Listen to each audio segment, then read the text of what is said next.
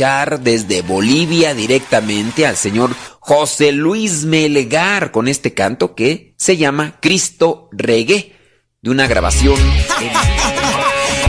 Pues, pues, ¿Quién dijo que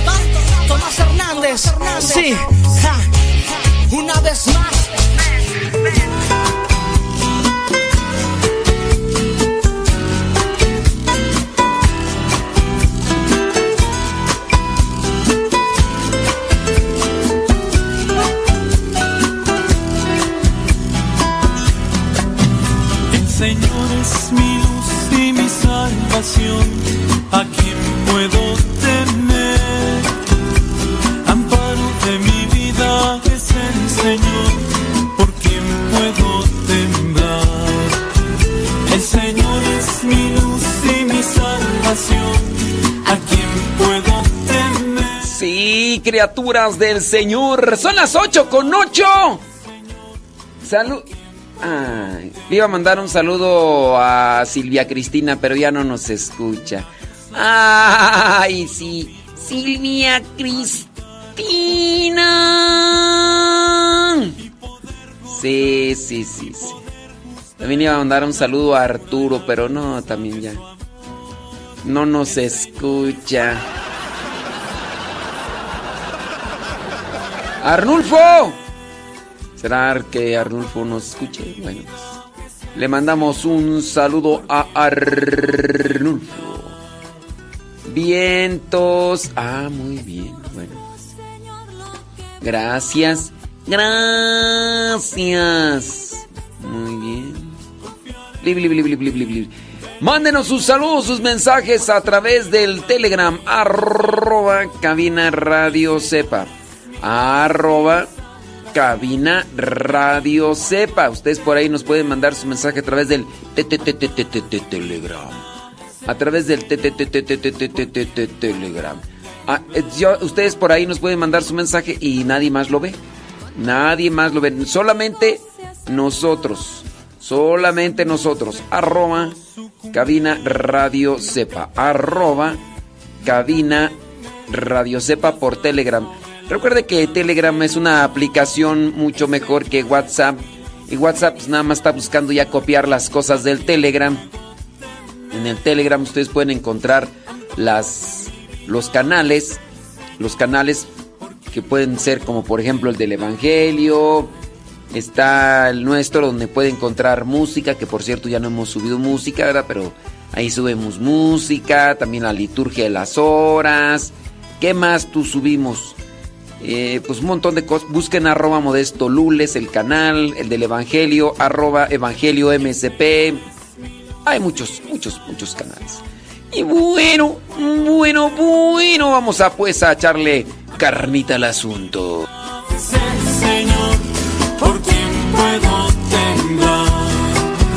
El Señor es mi y mi salvación.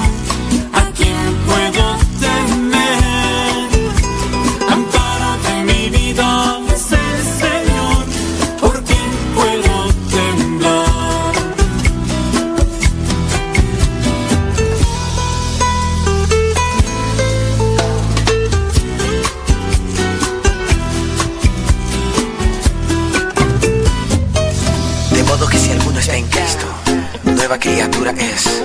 Las cosas viejas pasaron, he aquí, todas son hechas nuevas.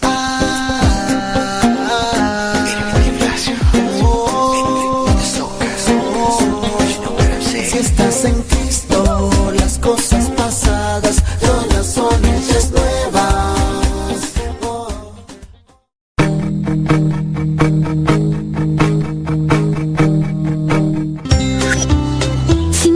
practicamos el reciclaje y no lo hacemos parte de nuestra vida, estas son las consecuencias de lo que podría pasar. Aumento de la contaminación, acumulación de basura, incremento del efecto invernadero, destrucción de hábitats naturales, deforestación total, contaminación de los océanos. Pudimos hacer mucho desde casa, reciclando envases y empaques de plástico, aluminio, hojalata, cartón, PET y vidrio. Si reciclamos, ahorramos recursos y reducimos la basura. En este 2020 podemos lograr un impacto real. La Tierra es el único hogar que tenemos. Debemos cuidarla y seguir su ejemplo. Reduce, reutiliza y recicla. Cuidemos el planeta.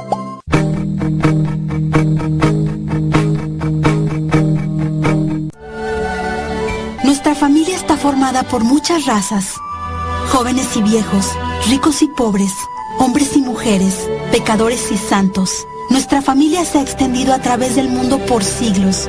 Con la gracia de Dios comenzamos hospitales, establecimos orfanatos y ayudamos a los pobres. Somos la organización caritativa más grande del mundo. Educamos más niños que cualquier otra institución académica o religiosa. Desarrollamos el método científico y fundamos el sistema universitario. Defendemos la dignidad de la vida humana. el matrimonio y la familia. Ciudades llevan los nombres de nuestros venerados santos que navegaron un camino sagrado ante nosotros. Guiados por el Espíritu Santo, compilamos la Biblia. Somos transformados por la Sagrada Escritura y la tradición que nos han guiado por dos mil años. Somos la Iglesia Católica. Con más de un billón en nuestra familia, compartiendo los sacramentos y la plenitud de la fe cristiana. Por siglos hemos rezado por ti y por el mundo cada vez que celebramos la Santa Misa. Jesús mismo sentó las bases de nuestra fe cuando le dijo a Pedro, Tú eres Pedro y sobre esta roca edificaré mi iglesia. Por más de dos mil años, los sucesores de Pedro han guiado a la iglesia católica con amor y verdad. En este mundo lleno de caos, problemas y dolor, es reconfortante saber que algunas cosas permanecen consistentes, verdaderas y fuertes nuestra fe católica y el amor eterno que Dios tiene por toda la creación. Si has estado alejado de la Iglesia Católica, te invitamos a que nos visites nuevamente. Nuestra familia es una en Cristo Jesús, nuestro Señor y Salvador. Somos católicos. Bienvenido a casa.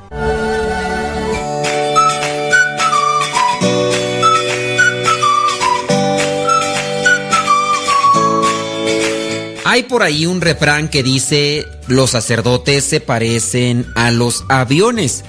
Hay muchos en el aire volando, pero solamente cuando uno cae es causa de noticia. Bueno, el día de hoy nosotros te vamos a presentar el testimonio de un sacerdote que, no va a salir en las noticias, no va a salir en las noticias comunes, en estos periódicos amarillistas, en estos medios internacionales. Te vamos a hablar del Padre Paradis, que centra su apostolado en llevar a Cristo a los que no tienen techo allá en Montreal. Pocos mejor que él pueden entender qué sienten estas personas porque él fue uno de ellos. Cuando estaba a punto de suicidarse, tuvo un fuerte encuentro con Dios que le llevó al sacerdocio y ahora, tal y como lo cuenta, ha fundado la institución de Nuestra Señora de la Calle. El sacerdote Claude Paradis fue un indigente allá en las calles de Montreal. ¿Que dónde queda Montreal? Ah, pues en Canadá. Él vivía inmerso en el mundo del alcohol y las drogas. Ahora tiene un apostolado para ayudar física y espiritualmente a los que no tienen techo. También ayuda a lo que son aquellas mujeres que trabajan en el oficio más viejo del mundo, según dicen algunos, es decir, en la prostitución. Pero también el padre Paradís ayuda a los presos. Dice él, la calle me llevó a la iglesia y la iglesia finalmente me trajo de vuelta a la calle. Un diciembre y como muestra de su cercanía y solidaridad con los que no tienen techo, el presbítero, es decir, el sacerdote, decidió dormir durante todo el mes de diciembre en la calle y atender a la gente con solidaridad y caridad. Su idea de acompañar a las personas en esa difícil situación buscaba mostrar que se puede salir de la miseria y encontrar un sentido a la vida. Además quiso hacer conciencia a los ciudadanos de Montreal sobre la dura realidad de la gente que vive en la calle. El padre Paradis fundó una institución llamada Notre Dame Le Rue, que bueno, es francés, como tú sabes que allá en Montreal, Canadá, muchos hablan francés. Esto significa Nuestra Señora de la Calle. A diario, especialmente por las noches, el padre va por las calles de la ciudad entregando comida y cuando hace frío entrega algo de abrigo. Esto lo hace acompañado de sus colaboradores, que muchos de ellos también fueron adictos a las drogas y que gracias a Dios han cambiado su vida y ahora incluso algunos de ellos hasta tienen familia. El Padre también imparte los sacramentos, celebra la Eucaristía e incluso preside algunos funerales. Esta iniciativa cuenta con el respaldo del arzobispo de Montreal y ha sido definida por el mismo arzobispo como una presencia de la iglesia para reconfortar, También tiene el apoyo de las autoridades de Montreal, pues saben que no solamente da atención espiritual, sino ayuda a estos necesitados. El padre señala que la misión es principalmente llevar consuelo.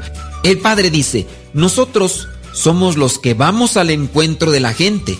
Es como un servicio puerta a puerta. Hablamos con ellos y sobre todo hacemos oración con ellos. El padre Paradis sabe lo dura que es la vida en la calle. Él nació en Gaspésie, en la costa de Quebec, y trabajó como enfermero allá en Cowesville. A los 25 años llegó a Montreal y nunca encontró empleo. En ese momento, el aislamiento y la desesperación lo comenzaron a invadir.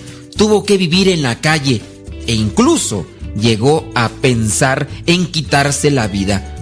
Comenzó a consumir cocaína y luego de ahí pasó al crack. Dice que tuvo el privilegio de encontrar a Dios justo en el momento en que dudaba de él, en una pequeña calle de Montreal abandonada por los hombres donde no había nadie, llegó a una iglesia antigua y llevado como por algo dice que entró. En ese momento tuvo un encuentro profundo e intenso con Dios. Se dio cuenta de que no quería morir y quiso convertirse en un hombre de iglesia.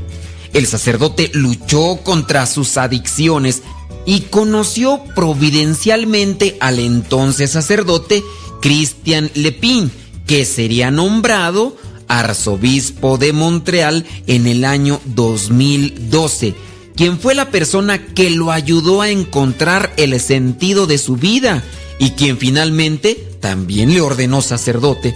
El padre Claude Paradis dice que no quiere estar sirviendo en una parroquia, quiere seguir sirviendo ahí en la calle a los más necesitados, ayudarlos en las cosas materiales, pero principalmente llevarlos a ese encuentro con Dios, que donde Él mismo lo ha experimentado es donde se encuentra la dignidad de la persona, la realización de cada uno de nosotros. Yo aquí podría agregar un pensamiento del padre Luis Butera que dice, no hay mejor obra de caridad que la evangelización. Sí, nosotros podemos hacer obras de caridad dando cosas materiales, pero lo mejor siempre será llevar a los necesitados a ese encuentro con Dios, donde si ellos se agarran fuerte de la mano de Dios, podrán salir adelante, podrán levantarse para después tender la mano a los que se encuentran derrumbados por los vicios.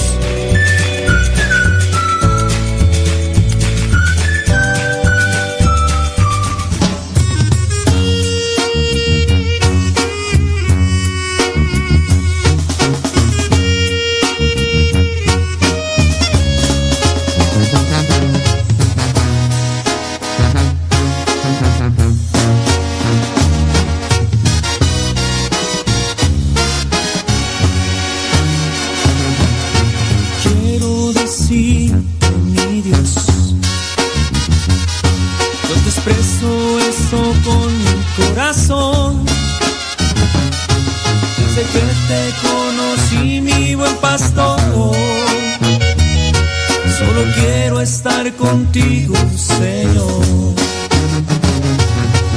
Hoy que miro ese pasado, no puedo creer lo que tú me has cuidado. Y hoy entiendo tus palabras, Señor, de que tú siempre cuidas de tu rebaño. Tú me defendías entre más y más y más. Yo me perdía, tú me protegías de los peligros que yo solo me metía. Y me alcanzarías para sacarme de esa vida que yo vivía y aunque no quería tú me sacaste de esa vida defendías en entre más y más y más. Yo me perdía, tú me protegías de los peligros que ellos. Te saludamos con gusto donde quiera que te encuentres y como quiera que te encuentres. Déjame ver por acá quienes nos dicen dónde nos escuchan. Vanessa Zapata allá en Texas. Saludos a Gaby González en Silmar, California. Rosalía González en Long Beach, California. Saludos a Alejandra Ayala en Columbus, Ohio. Saludos. Allá, ¿quién más? Saludos a Odalis en Perú. Y dice que reprenda a Lenali para que se le quite, este, ¿quién sabe qué? ¿Será lo Chucky? ¿Será que la hermana mayor hoy se puso Chucky? Odalis, platícanos, ¿se puso Chucky eh, eh, Lenali o qué? Saludos, dice. Mm, ah, sí es cierto. Lenali hoy anda muy gruñis. Anda muy chuki. Ay, Lenali, Dios mío, santo. Sí, y es. No, pues es que ya entraste a la etapa de, de la adultez, criatura. Ya entraste a la etapa de, de la adultez. Y eso solamente es una probadita. Si no te cuidas, te vas a poner más chuki todavía.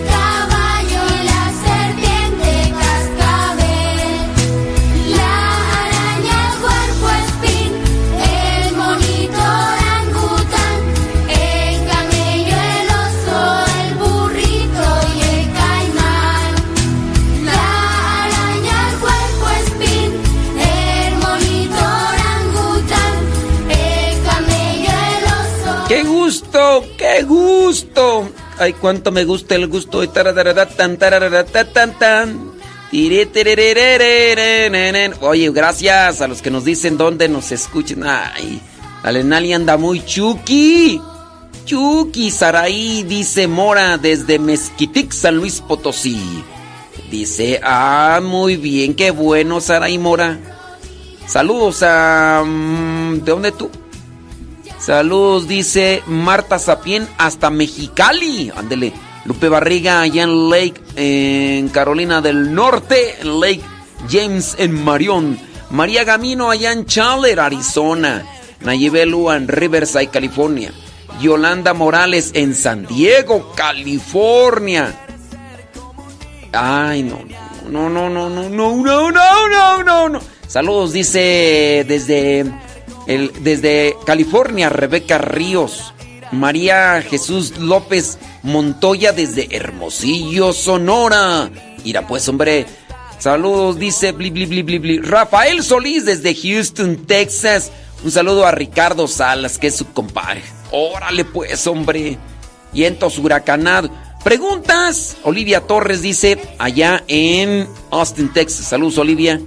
¿Todo bien? Échele ganas, eh. Échele muchas ganas. Porque si no le echa ganas, no. Por acá llega una pregunta. Recuerden que ustedes también pueden hacer su pregunta. Nada más pónganla ahí. Pregunta para identificarla entre tantos saludos. Y de esa manera responderles y ayudarles. Dice, no decimos los nombres de las personas que nos hacen las preguntas para no, eh, no comprometerlas dentro de lo que vendría a ser un público a veces este, muy observador. Dice esta persona, mm, para la confesión, ¿el padre tiene que usar la estola o no tiene que usar nada? Espérame, espérame. ¿Cómo que no tiene que usar nada? Este... Mire, lo propio y lo más recomendable es que dentro de la confesión el sacerdote utilice el alba, el cíngulo y también utilice la estola de color morado, signo penitencial, para que el sacerdote pueda administrar el sacramento de la confesión. Bien, eso es dentro del estándar que se requiere para que podamos hacer el sacramento de la confesión. Pero pongamos el ejemplo, yo ando en algún lugar, no tengo a la mano la estola color morado, no traigo la estola color morado, ¿qué hago? Le digo a la persona, ¿sabe que no la puedo confesar? ¿Por qué?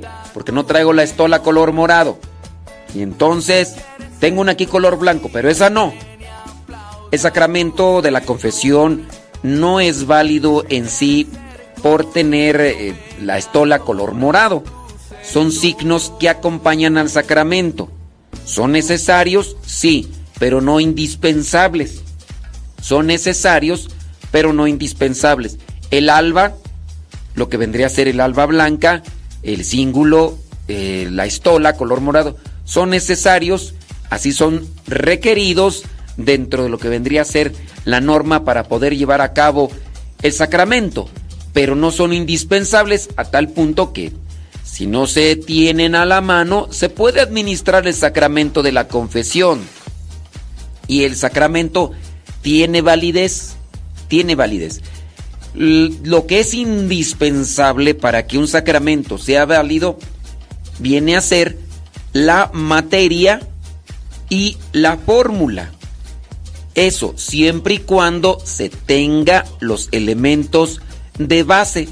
En este caso, que sea un sacerdote con las debidas licencias, porque también si es un sacerdote que está suspendido, el sacramento no es válido.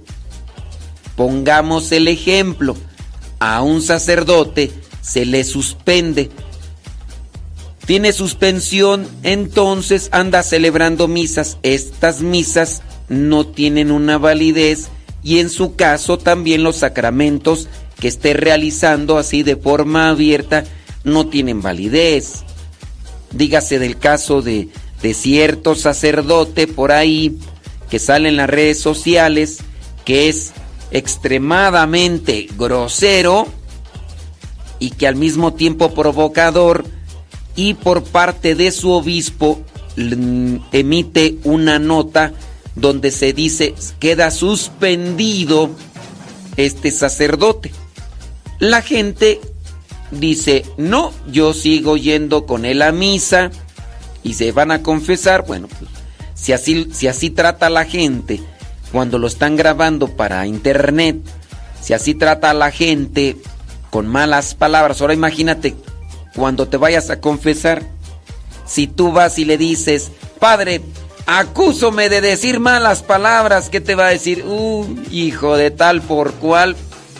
Entonces, dentro de lo que vendría a ser a este sacerdote, que se le da una suspensión y se hace de manifiesto pública, y después la gente sigue acudiendo con él a misa o va a buscar los sacramentos, ahí los sacramentos no tienen validez porque quien está administrando el sacramento está suspendido, tanto la misa, tanto la confesión. Puede tener una validez solamente en el recurso extremo, digamos, este sacerdote va caminando por ahí y se encuentra que hay un accidente, está un moribundo y el moribundo dice, necesito una confesión porque ya siento que estoy colgando los tenis. En ese momento, el sacerdote puede dar el sacramento de la confesión teniendo una validez, más no nada más así porque sí. Entonces, no sé si ya revolví todo el asunto, porque la pregunta era solamente si el sacerdote sin estola no tenía validez o, si, es- si era válido el sacramento de la confesión. Espero que haya quedado ahí eh, claro el asunto, decirles si es necesario, pero no indispensable. Recuerdo ahorita yo el momento cuando en una misión, en un lugar de La Mancha, eh, ciertas personas me llevaron al aeropuerto para ya tomar el, el viaje de regreso a esta misión. Y entonces las personas que me llevaban me dicen, oiga padre, ¿y no nos podrá confesar? Ahí ya estando en el aeropuerto, después de que habíamos ya hecho ya toda la, la preparación y todo, y ahora solamente era esperar el tiempo necesario para meterme al lugar donde ya, para abordar. Y le digo, sobres, ¿cómo no? Y ya, ahí hicimos la confesión. No traía estola, eh, eh, Alba no la traía, entonces, pues ya, ¿verdad? Pero sí, el sacramento sí es mm, válido de esa manera, pero ¿cómo requiero? Si yo estoy aquí en la capilla y sé que me voy a disponer a confesar, lo más conveniente es tener la estola color morado para poder administrar, incluso hasta como signo también de invitación, ¿no? Para las personas decirles, aquí está el Padre, confesando.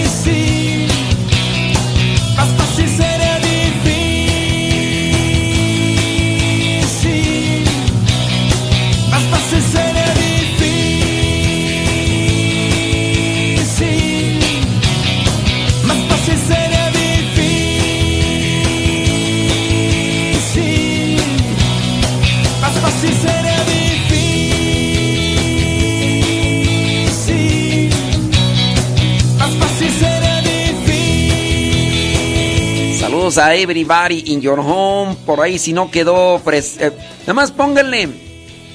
Pónganle ahí pregunta, ¿eh? Sí, pónganle ahí pregunta porque. Sí, no sé por acá. Ah, sí es cierto, sí. ¿Y tu nieve de qué sabor? Nomás. Sí, nomás. Yo nomás te pregunto, Ofelia. Ofelia, mate, ¿tu nieve de qué sabor? Ándale. Efectivamente. Saludos allá Ricardo Martínez, allá en Santa María, Cuescomac. Súbale a la radio. Déjame ver por acá. Hay muchos saludos, saludos, saludos, saludos, saludos y más saludos. Dice. Es cierto. Dice. Magdalena Luna de San Antonio, Calicher, municipio de Apaseo. Saludos, dice que está escuchando. María Magdalena Luna, súbale a la radio, ándele. Échele con todo, así como es siempre. Dice por acá. em, una pregunta. Con OCE, usted. Con OCE, ¿es que está separado? Con OCE. es con OCE, ¿verdad? Dice, ¿usted algo de la casa de la divina voluntad? No, no conozco. En, mi comunidad nos están diciendo que asistamos eh, por parte, dice, como preparación de requisito para papás y padrinos. Eh, miren, hay que también eh, tener en cuenta las invitaciones que, que se les hacen para participar de cierto tipo de lugares y todo eso. Si esto ya lo tiene como conocimiento el sacerdote, ojalá que el sacerdote de cada comunidad se dé a la tarea de hacer una indagación, investigación, para saber si estos lugares son idóneos, son propios. Porque si esto como actividad se hace sin el conocimiento de los de los párrocos, de los sacerdotes, ahí entonces pues no sé, pero si una, si el sacerdote no pone atención, falta del sacerdote. Dígase del caso cuando hace poquito me platicaban que qué sucedía porque uno de los padrinos no tenía ni la primera comunión ni la confirmación. Además ya estaba grande. Lo habían invitado para que fuera padrino de un muchacho. Y entonces, este, creo que primera comunión, pero este, esta persona que era soltera ciertamente no tenía ni la primera comunión ni la confirmación. Y así había sido aceptado, incluido dentro del grupo de, de padrinos.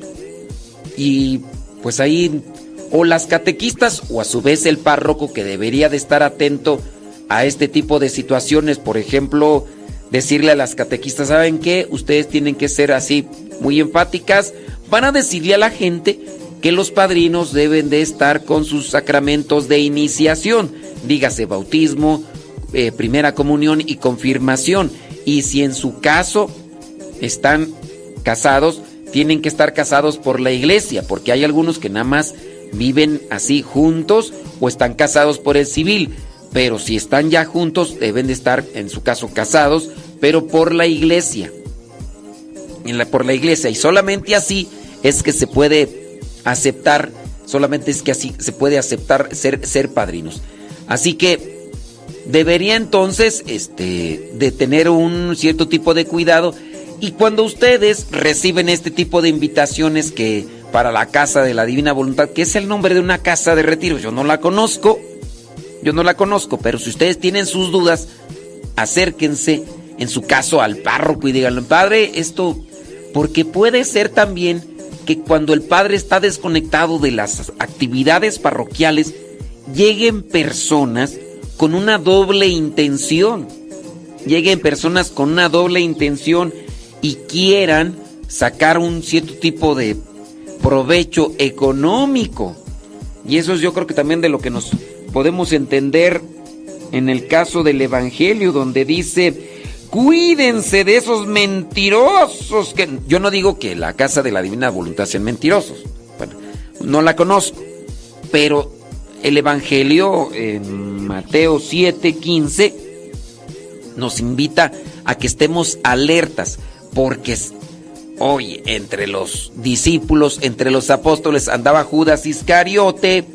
Digo, pero sí, estén alertas, porque hay personas que pueden estar buscando el beneficio egoísta dentro de los grupos eclesiales y a lo mejor el párroco con muchas actividades o quizá un tanto distraído, desconectado por la edad o por quién sabe qué. Vayan con su párroco y pregúntenle, porque si a mí me preguntan, pues yo en primera no sé, pero en fin, en fin, en fin, déjame ver por acá donde yo vea que diga pregunta primero, porque si está acá saludos, saludos, saludos y más saludos y más saludos y más saludos y muchos saludos y más saludos. Bueno, la hora sonidera en un ratito más la pasamos. Si ustedes tienen preguntas, ya sabe, póngale ahí pregunta y ahí me voy a estar enfocando. Déjame ver por acá, por este lado, bla, bla, bla, bla, bla, bla. Ok, más saludos. Bla, bla, bla, bla, bla. Muy bien. No veo lo de las preguntas, pero ahora sí, este, me voy a enfocar acá en esta cuestión del Evangelio. Digo, a tenor de que si ya por ahí llega la pregunta, pues a ver si en un ratito más la vemos. Dice, retomando este punto también de, de consejo hacia ustedes, dice Mateo 7:15, cuídense de esos mentirosos que pretenden hablar de parte de Dios. Vienen a ustedes disfrazados de ovejas, pero por dentro son lobos feroces. Ustedes los pueden reconocer por sus acciones. Ustedes los pueden reconocer por sus acciones. Debemos estar atentos porque hay muchos lobos y no solamente son aquellos que pueden robarnos la fe, la confianza, nos pueden robar también la doctrina. Hay muchos. El, demonio no tiene vacaciones. El diablo no se da vacaciones. Estos en la noche, en el día, buscan la manera de engañar. No estamos hablando solamente de lo que pudiera suceder al intra de la iglesia. Cuando encontramos a personas abusivas que aún siendo bautizados buscan engañar a los feligreses o se hacen pasar por sacerdotes o se o presentan la palabra de Dios solamente para sacar algún beneficio egoísta. Hay que estar atentos. Ahora, a veces también nos puede pasar que no somos todavía maduros en la fe, entramos en la iglesia con muy buenas intenciones y de un día para otro te dan un cierto cargo, te dan una cierta responsabilidad. Y dentro de esa responsabilidad pues también tú tienes control o tienes algún bien económico y a su vez puede empezar ahí a nortearse la persona, pierde el rumbo y comienza a hacer lo que antes quizá a lo mejor no quería. Hay que pedirle a Dios mucha luz, mucha sabiduría para que nosotros podamos estar siempre atentos y alerta a esas cosas que pueden llegar a nuestras vidas. Cosas viejas pasaron, he aquí, todas son hechas nuevas.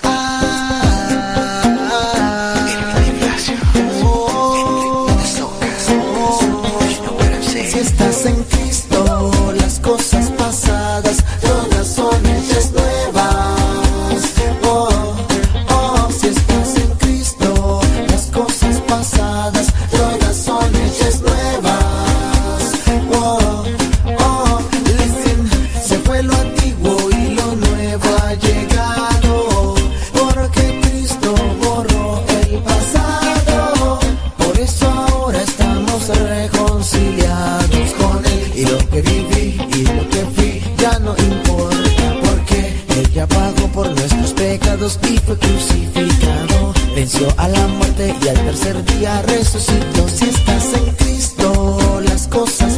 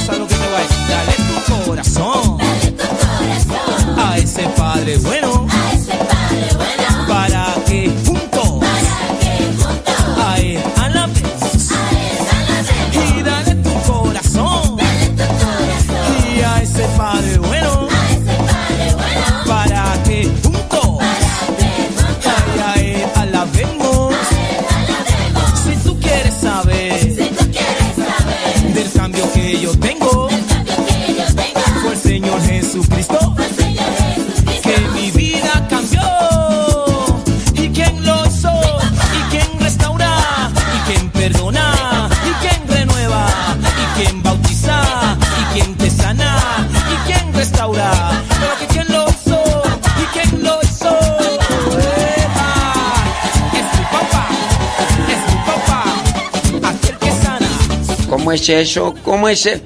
¡Lenali! Te estás haciendo más chuki. Te estás haciendo más chuki porque te estás haciendo más grande. prepárate, prepárate, Lenali, porque en la medida en que a veces, la mayoría, en la medida que nos hacemos más grandes, nos hacemos más amargados. Sí. Es que, no sé, ¿Es ley natural o qué rollo? Que en la medida que más grandes nos hacemos, más amargaditos. Consejos para quitar la amargura. Si estás experimentando la amargura en tu vida, ahí te van unos consejos. Quien diga que no está amargado, calificándose a sí mismo, mejor que la calificación venga de los demás y que nos digan si estamos amargados. Yo no les pregunto a ustedes si estoy amargado porque algunos de ustedes pueden calificar más por un cierto disgusto que tengan contra mí. Pero bueno. Número uno. Número uno. Practica el perdón. Sí. Para no ser amargado o amar. ¿Quiénes son más amargados? ¿Los hombres o las mujeres? ¿Quiénes se amargan más? ¿Los hombres o las mujeres? Ahí no sé. Dice por acá, bla, bla, bla, saludos y más saludos. Bueno, acá están acá buscando los saludos, buscando los saludos. Lenali, ¿quién son más amargados, los hombres o las mujeres? Es que acá mira, este. mm, Bla, bla, bla, bla, bla, bla, bla, bla, bla. Sí, es que hay puros saludos, tú. Puros saludos. Y a lo mejor por ahí hay alguna pregunta. Ahora ahí hay, eh, a lo mejor hay una pregunta, pero yo no la veo de entre tanto. Saludo y saludo y saludo y saludo. No veo la pregunta. Ni modo, dijo Lupe. ¿Qué le vamos a hacer? Dijo Don Roberts. Dice por acá saludos y más saludos. ¿Por qué no me saluda? Bueno, muy bien. Este, no los voy a saludar para que se marguen más. Entonces, ahí vámonos con los consejitos. Practica el perdón. Sí, el perdón significa dejar a un lado las ofensas, dejar a un lado aquello que nos lastimó, nos hirió. Porque lo que nos lastimó, lo, lo que nos hirió, produce o tiene un efecto en nuestro interior a manera de dolor. En la medida en que hacemos que ese dolor se mantenga, también nos amargamos. En la medida en que el dolor persiste, nos amargamos. Por eso tan conveniente practicar el perdón. Te perdono porque no quiero que eso que me hiciste o me dijiste permanezca mucho tiempo conmigo. Porque si permanece mucho tiempo conmigo, pues viene a suceder como lo que le llaman una mimetización. Es así como cuando se empieza a, injertar. Eso vendría a ser como la mimetización. La mimetización dentro de un aspecto filosófico es cuando una cosa empieza a unirse, unirse y acercarse y al final se entrelazan. Eso. Entonces, imagínate, te hicieron algo, te produjeron dolor, tú lo retienes, tú lo conservas y eso, como una mancha de aceite, cuando no se limpia, no se quita, comienza a segregarse, a expandirse y terminas así. A lo mejor te dolía y cuando mirabas a esa persona le ponías tu cara de guarachi aplastado porque ahí viene esa persona. ¡Ay! Me caes bien gordo, me caes bien gordo. ¿Por qué? Ok, eso es con esa persona. Pero como eso se extiende, después a la mínima provocación de otra persona, como ya estás acostumbrado o estás acostumbrada a poner tu jeta, pues a la otra persona también se la vas a poner. Porque ya nada te cuesta. Ya estás centrado y en la barra. mm, pues pa' pronto le pones tu jeta a esa persona y ya. Listo, Calisto. Así que esas personas que viven enojadas con su pareja, no digo esposo, pero también hay esposa. Esa persona que vive enemistad enojada con su pareja, mm, nada difícil que al rato también le ande poniendo la jeta a cualquier persona que se le cruce en el camino. Dígase, por ejemplo, está enojada con su pareja. Pongamos la señora, ¿verdad? Que se enojó con su esposo por X razón. Y después el esposo se le ocurre llevar a un invitado. Y entonces llega y le dice, oye, pues aquí vino este, este invitado. La señora, disgustada con el viejo, porque ha retenido, ha guardado su molestia, entonces comienza a amargarse. En cuanto llega la visita, independientemente de quién sea, le muestra su disgusto. para darle a conocer que no es bienvenido y más porque el otro, su pareja, lo llevó sin previo aviso, ni siquiera consulta. Y entonces el, la visita vi- viene a recibir una cara de desagrado por parte de la señora y, y luego resulta que el invitado es un padre. No les digo a quién le pasó, pero ¿para qué quieren? Y uno así como que yo qué culpa tengo. Ya mejor me voy. Ay, no Dios. Oh, sí. Practica el perdón si no te quieres amargar. Practica el perdón. Aunque haya sido muy grande la ofensa, nadie, nadie se merece que tú te amargues por el daño que te, que te hicieron. La otra persona te hizo un daño. Te hizo un daño, una ofensa, te hirió. Está bien. A lo mejor fue muy grande. Pero más aún de lo que el daño que te hizo, tú te estás perjudicando más. Te estás hiriendo y lastimando más. No es conveniente. No es conveniente. Así que analízalo, trata de cambiarlo y practica el perdón.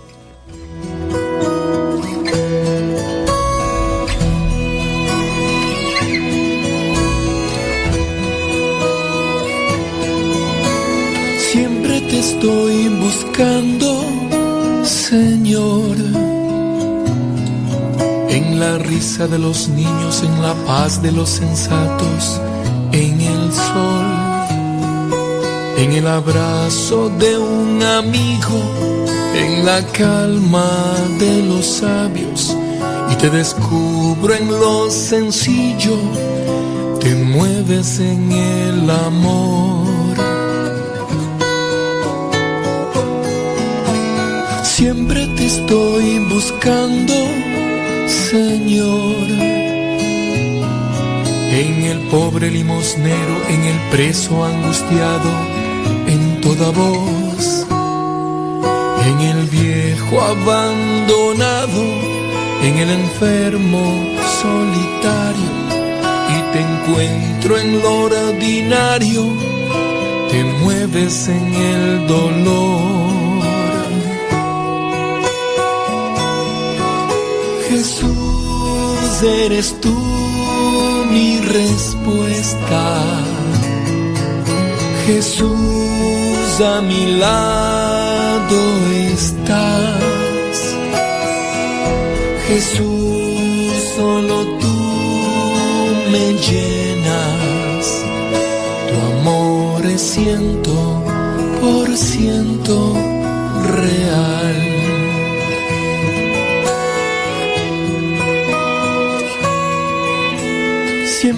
Estoy buscando, Señor. En el bosque, en un camino, en el mar, en el desierto, en un mall, en la bulla, en el silencio, en el gozo, en el llanto. Y te descubro en lo sencillo, te mueves en el amor. Jesús, eres tú mi respuesta. Jesús, a mi lado estás.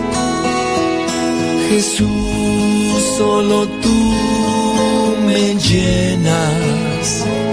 Tu amor es ciento por ciento real. Jesús, eres tú mi respuesta. Jesús, a mi lado estás. Jesús, solo tú me llenas. Tu amor es ciento por ciento real. Por cierto, saludos a Mauricio Zurita. Saludos a Sammy, Nani. Lucy. Faltó Monchis. ¿Por qué a Monchis no la saludas? Se portó mal o qué? Mauricio. Eh, eh, Lucy nada más mandó saludar a Sammy y a Nani. Faltó Monchis. Saludos a los que ya no nos escuchan. Ay, ¿para qué decimos nombres? ¿Para qué decimos nombres? Sí, hombre. Mm, mm. Qué bárbaro. Dice por acá, bla, bla, bla, bla. Ok, saludos. Saludos a todos, a todos, para que nadie diga, ay, a mí no me saluda. Ay. Sí. Dice por acá, saludos, bli, bli, bli, bli, bli, bli, bli, bli, bli, bli, bli. Ah, muy bien. Eh, ¿Nos puede dar, qué dice por acá? ¿Nos puede decir cuáles son los pasos para una buena confesión? Arrepentimiento, dolor de, pecados, mm, ¿qué más? Eh, propósito de enmienda. mm, pues sí, hacer un examen de conciencia primero, ¿verdad? Ya con esos, ya con esos tienes. Ay, Rosa Blanca. ¡Kevin! Ay, ayúdame con tu mamá. Ay, Rosa Blanca, es que hacen preguntas que... Rosa Blanca, eso es de catecismo, ya estás grande. Ya, ya, Rosa Blanca ya tiene los cabellos como el Popocatépetl. ¡Kevin Bernie! ¡Ayúdame con tu mamá! Rosa Blanca, ya tan grandes los pastores, como que no te sabe los pasos para una buena confesión. Ay, Rosa Blanca, mis estresas. Me estresas. ¡Kevin Bernie! ¡Kevin Bernie! Ayúdame con tu mamá. Sí, por favor. Por favor. Por favor. Por favor. Ándale, sí. Quítale ya el celular a tu mamá. Sí, es que. Mira, Blanca. Sí. Henry Rodríguez dice que los viejitos no nos saludan. Ay, los tóxicos, ya dijo Henry.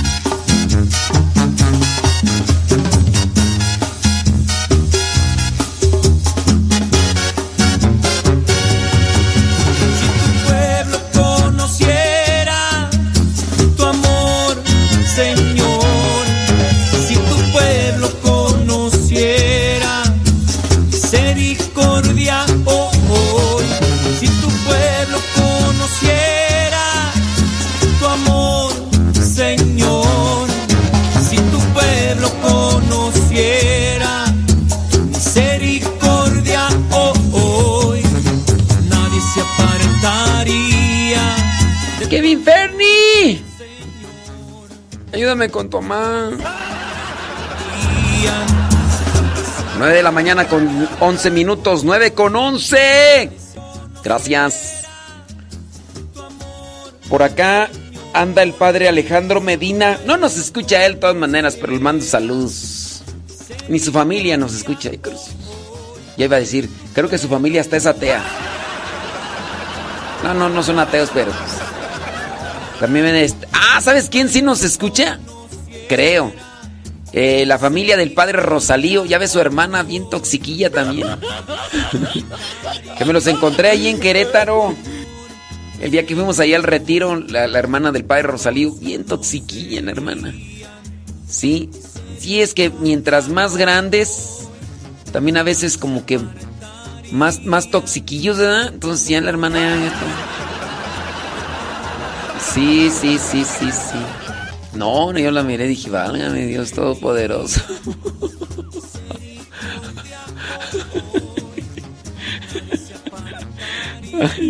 Y sí,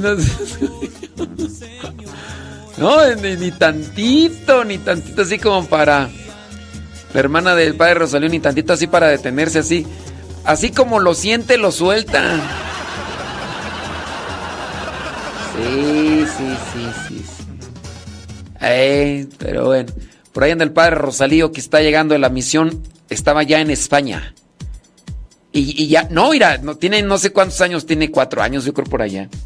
Y ya ese rato ahí ya estuvimos en la meditación y todo. Y ya sacando las palabras jolines. Joder. Es que, que creo son malas, ¿no? Algo así. Sí. Y así diciendo algunas palabrillas allá de, de los españoles que... eh, Son las 9 con 12. Las 9 con 12. Jolines. Pues puedo caminar, respirar. Jolines es así como carambas. Ah, caray. Ah, caray. Algo así. Lo superior, que viva siempre el amor.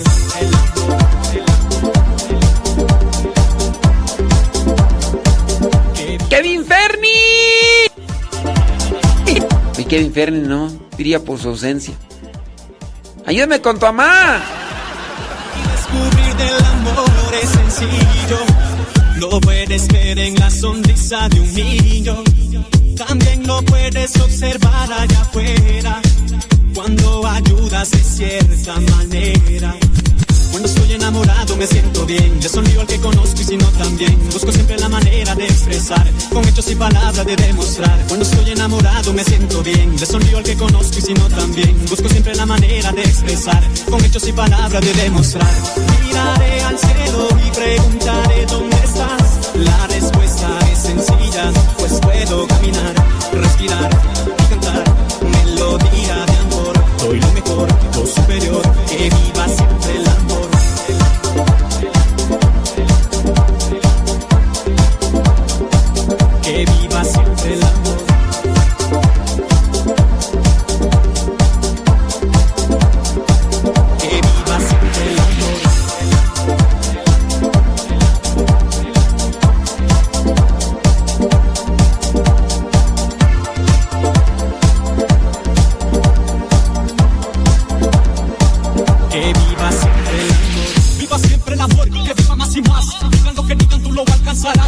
Si falleces, tú eres capaz. Nada más, esfuerzo y paz. Viva siempre el amor, que viva más y más. Digan lo que digan, tú lo alcanzarás. No importa si falleces, tú eres capaz. Nada más, esfuerzo y paz. Cuando estoy enamorado me siento bien. Le sonrío al que conozco y si no también. Busco siempre la manera de expresar. Con hechos y palabras de demostrar. Y descubrir del amor es sencillo. Lo puedes ver en la sonrisa de un niño. También lo puedes observar allá afuera. Cuando ayudas de cierta manera.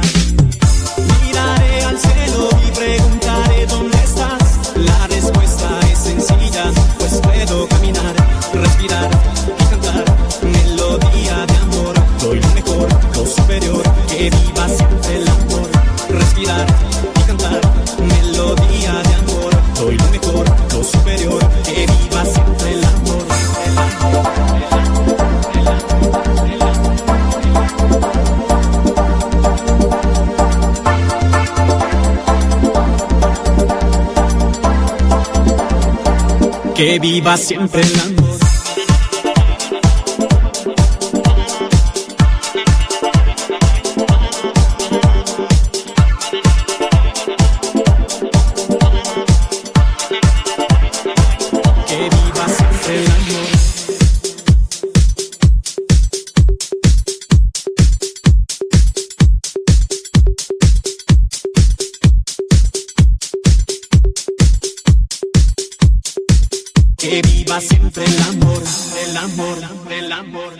Amor.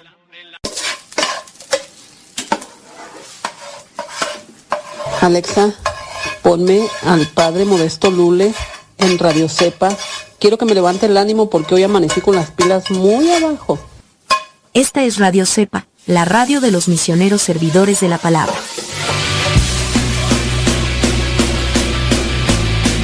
tu palabra y no puedo parar. Lo que me das en ningún lado lo puedo hallar.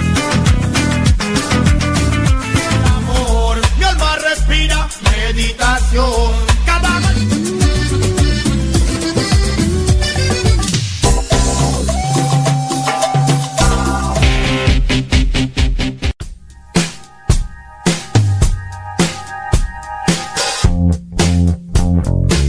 Hace un tiempo escuché a una persona que dijo que sí salen los testimonios de personas que de repente han andado muy bajo allá por lugares donde el pecado les está totalmente devorando y de repente encuentran la fe. Y esos son los testimonios que más se dan a conocer. Y mientras aquellos testimonios de personas que no han caído, que se han mantenido, dice, pues, casi no se dan, no se anuncian, no se mencionan, porque pues como que no hay algo que sobresalga o que llame la atención y a lo mejor por eso no se anuncia. Ciertamente a lo mejor puede tener la razón la persona que me lo dijo, ya que miren, una persona que logra mantenerse en la fe, en el acercamiento a Dios, está en una lucha. Y eso lo ha logrado mantener. Y a lo mejor una persona que quizá a lo mejor estaba en la fe cristiana y de repente se alejó y de repente regresó, pues hay una alegría, alegría de que regresó mm, ya que la persona pudo haber estado en una estación perdida. Tal es el caso de este testimonio que me encuentro de Raquel Blaya Andreu. Dice que durante muchos años estuvo muy alejada de la fe católica, decidió, fíjense, decidió que Dios no existía y se enmarañó en el mundo de la nueva era, hablando de las energías y otras espiritualidades vaporosas, de esas que te ofrecen soluciones al por mayor. Empezó a salir de allí, dice, por, por dos razones. Por un lado, reflexionó sobre la existencia del mal y lo que es lo preternatural. Por otro lado, conoció la alegría de la alabanza al estilo como lo hace la renovación carismática. Dice que en su familia había una fe tradicional. Cuando se dice tradicional es de aquel tipo de fe o creencias donde las personas van a misa solamente porque así se los enseñaron y porque pues lo han hecho todos y si tú no lo haces pues tú eres de las personas que en la familia que mm, van a estar mal. Entonces más bien es por costumbre, por tradición, por costumbre. Dice que iban los domingos a misa, que en casa, dice, no se hablaba de Dios. En casa no se hablaba de Dios. A lo mejor tú estás llevando un tipo de fe más o menos de tipo tradicional o de costumbre, donde sí vas a misa, a lo mejor vas a rezar el rosario, pero en la casa pocas veces se habla de fe o los papás más imponen la fe que hacer que se reflexione sobre la fe o se enamore sobre la fe. Bueno, sigo leyendo aquí el testimonio, dice que su mamá rezaba mucho por todos y especialmente por esta persona. Cuando comenzó en esa etapa de la adolescencia, sin duda a lo mejor la mamá empezó a desesperarse, la mamá empezó ahí a inquietarse, porque esa etapa de la adolescencia es cuando empiezan los problemas de rebeldía. Cuando ella tenía 15 años, dice, se murió Franco y entró la democracia en España. Franco es un líder político allá en España. No estamos hablando de Franco, el que cantaba una canción, que creo que fue la única que le funcionó, que se llama Toda la vida. No, no, no. Y a pesar de que Franco pues es de Europa, ni siquiera es, es mexicano, pero Franco se dio mucho a conocer en México. Pero no estamos hablando de ese Franco, estamos hablando de Franco, aquel que tenía que ver con cuestiones políticas allá en España. Dice, había ambientes estudiantiles donde hablaban de Dios y de la existencia y casi siempre llegaban a la conclusión de que Dios no existía. O sea, hablaban de Dios y al final ya no existía. La religión católica era algo que se asociaba al régimen anterior y muchos jóvenes, dice, se alejaban de la fe porque no tenían una fe firme. No estaban enamorados de fe, no reflexionaban bien sobre la fe y luego en su casa pues tampoco tenían signos palpables. Aunque habían recibido una educación religiosa, porque en algunos países, como allá en España o en algunos otros países de Latinoamérica, se enseña la religión, pero más es como una materia y conocimiento y no como una experiencia de vida. Dice, y había varios colegios de monjas allá en España y en la adolescencia dice que se volvió rebelde.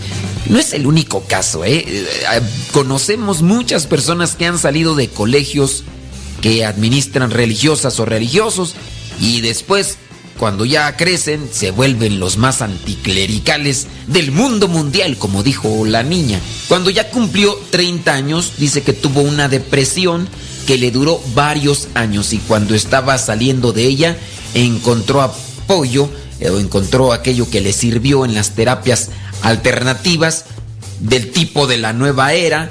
Dice, pero allí dice que nada era gratis, así que si tenía que ir, tenía que pagar. Pagabas, dice, cada consulta, cada curso y cada sesión terapéutica. Lo que ella buscaba era recuperar la salud, la paz, el control sobre sí misma.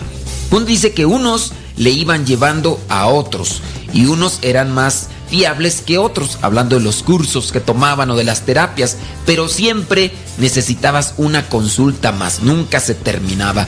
Necesitabas un curso más, una sesión más, pues nunca tenía acabaderas aquello. Dice que hoy descubre que todas las terapias se centran en uno mismo. Te conviertes en el centro de tu vida, haces ejercicios, dietas, estética, imagen personal. O sea, todo es muy egoísta, dice Raquel. Dice que ella estaba metida en todo ese ambiente de energías y a los 40 años dice que ella no creía en Dios ni tampoco en el chamuco. Un día una amiga que le había tratado en varias ocasiones le confesó que le estaban haciendo exorcismos porque estaba poseída. Eso le dijo la amiga. Esta revelación la dejó a ella paralizada y en un momento de gracia entendió que existía el demonio y que si existía el demonio, pues también tenía que existir Dios. Entendió entonces que ella llevaba muchos años equivocada. Fíjense, solamente por haberle confesado eso, dice que ofendió gravemente a quien le había creado, a quien le amaba y sufría por ello. En ese mismo instante decidió que si había dos bandos, oscuridad y luz, ella quería estar en el grupo de los buenos. Tengamos presente que ya tenía 40 años. Aquel fue el momento clave en el que inició su vida de vuelta a la iglesia. Desde entonces dice que se mantiene en ella intentando servir a Dios, amándole y queriendo y buscando recuperar todas aquellas gracias espirituales de las cuales se perdió mucho tiempo y también buscando la manera de pedir perdón por todas las ofensas, ultrajes y dice ella sacrilegios con las que le ofendió a Dios día a día. En esta fase en la que se estaba acercando a Dios, Raquel conoció a un sacerdote que le confesó y después la llevó a la Asamblea Nacional de Renovación Carismática Católica y ahí pues se encontró con la alabanza que fue que también le ayudó para acercarse más a Dios. Era algo que no había visto y a ella obviamente le impactó y le ayudó para acercarse más a Dios. Dice que siempre le había gustado la música, Y así el estilo que se presentaba en este lugar y con este grupo muy alegre, muy musical, la consolidó en la iglesia. Le encantó ese modo de orar, cantando, alabando a Dios con todo el cuerpo, por fuera y por dentro. Con los años ella se ha comprometido a llevar la evangelización con un grupo a las calles, a tener este encuentro con las personas y compartir la fe. Durante ya este tiempo, ahora sí, de anuncio, de mensaje, de compartir la fe, ha aprendido, dice, tres cosas. Que Jesús está en la Eucaristía vivo y que actúa cuando alguien se presenta ante Él. En las evangelizaciones, dice, se nota mucho la presencia de Dios y le agrada lo que hacemos siempre. Dice, hay gracias espirituales ahí en todo momento. Segundo, que nosotros los que dice ella salimos a la calle somos solo unos instrumentos y que estos instrumentos mejoran cuanto más dóciles al Espíritu Santo son.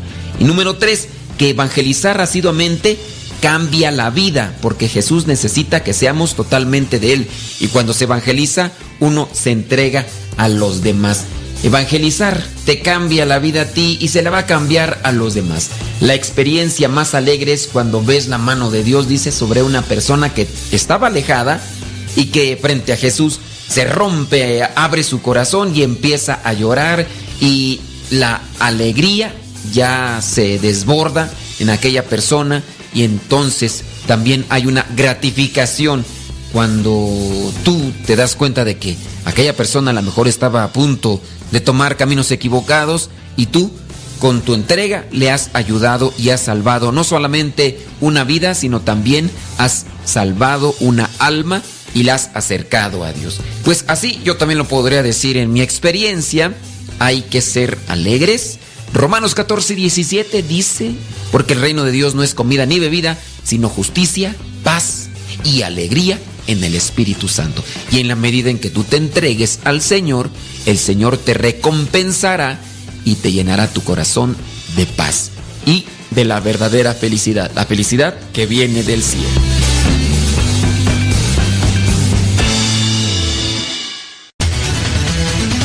www.radiocepa.com La radio por internet de los misioneros servidores de la palabra.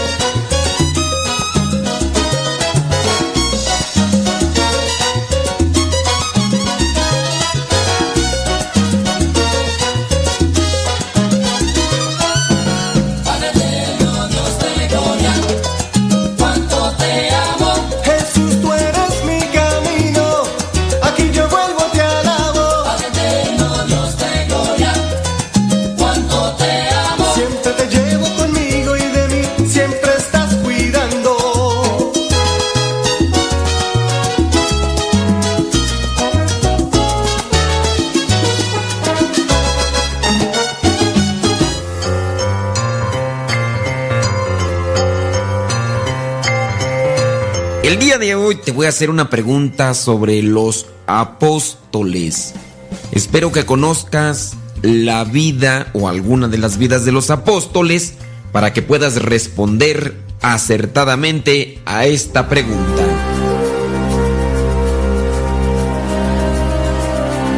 La pregunta es la siguiente. ¿Cómo fue la muerte del apóstol Santiago? ¿Cómo fue la muerte del apóstol Santiago? Fue por espada, es decir, con la espada lo mataron. Fue crucificado o lo pusieron en una olla con aceite hirviendo. ¿Cómo fue la muerte del apóstol Santiago? ¿Fue por espada? ¿Fue crucificado? ¿O fue en una olla de aceite hirviendo?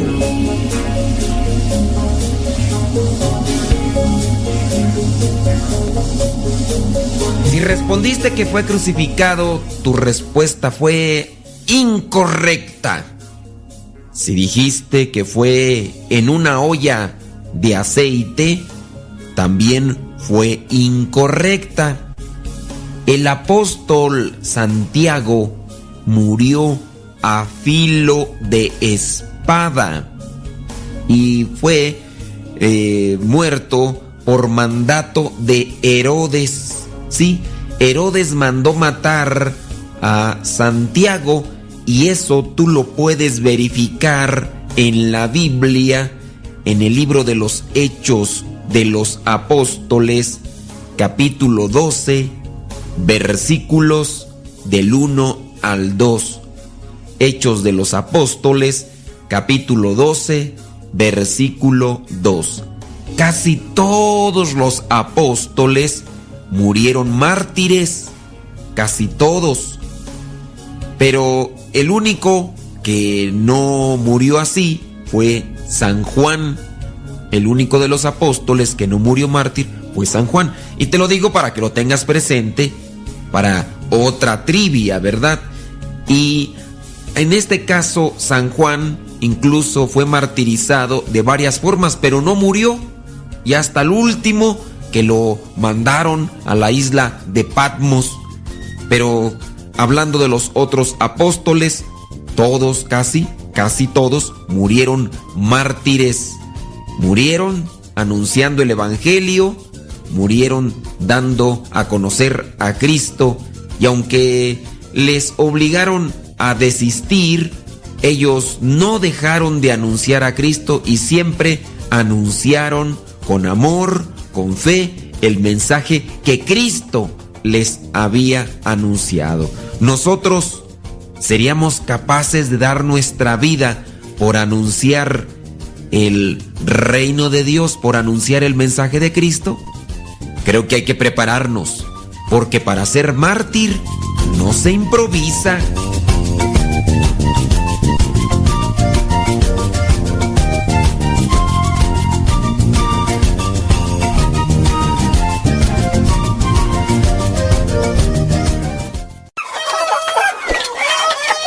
Alexa, pon Radio Cepa. Esta es Radio Cepa, la radio de los misioneros servidores de la palabra.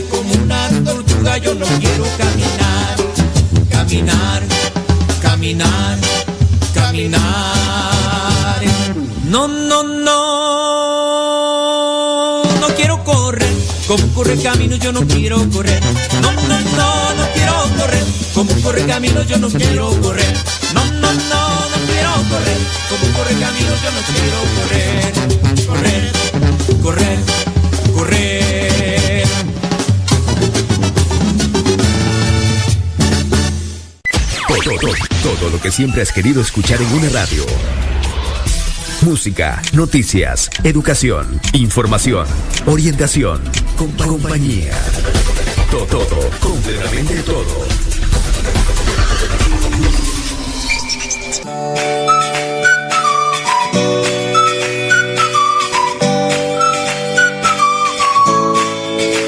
Brantley y Krista eran novios y estudiaban en un colegio evangélico, el Wharton College, allá en Chicago, Illinois. Un día, sí, un día les cayó un libro.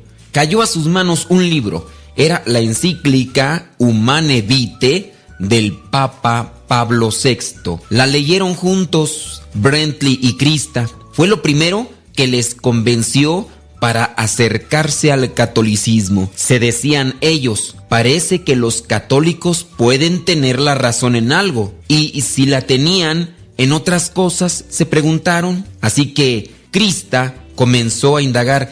¿Y si hay otras cosas en las que también tienen la razón? La legitimidad de la anticoncepción era algo indudable para ellos y acudieron al texto de Pablo VI solo porque Brantley, hombre concienzudo, dice la hoy su esposa, quería estudiar el tema desde todos los puntos de vista. Al finalizar la lectura de aquella encíclica, ambos habían cambiado, dice él, amparándome en mis prejuicios anticatólicos que nos enseñan en la comunidad evangélica, dudaba de que tuviese algo de valioso aquel libro, pero al final accedí a leerlo. Fue por él, sí. Lo último que me esperaba es que me convenciese porque con estos prejuicios que se carga uno, qué bueno puede encontrar. Desde el punto de vista práctico, la convicción tardó más en llegar, pero casi fue providencial, pues como Krista quería seguir usando anticonceptivos, profundizó en la cuestión y estudió su historia, y eso la acercó a la iglesia. Dice ella, me sorprendió saber que todas las tradiciones cristianas lo rechazaron hasta mediados del siglo XX, pero eso me convenció. Todos los cristianos habían tenido razón durante 19 siglos, hasta que los protestantes cedieron a la presión social. Y añade, lo que realmente me impactó sobre la opinión de la iglesia es lo pro mujer que resulta esta encíclica. Me gustaba que trataba sobre mi cuerpo, sobre mi fertilidad, sobre el respeto. Que yo estuviese hecha de forma diferente al hombre significaba ya algo. La fertilidad no era solo un hermoso regalo y un privilegio de la mujer, era una parte esencial de lo que es mi feminidad, de mí misma.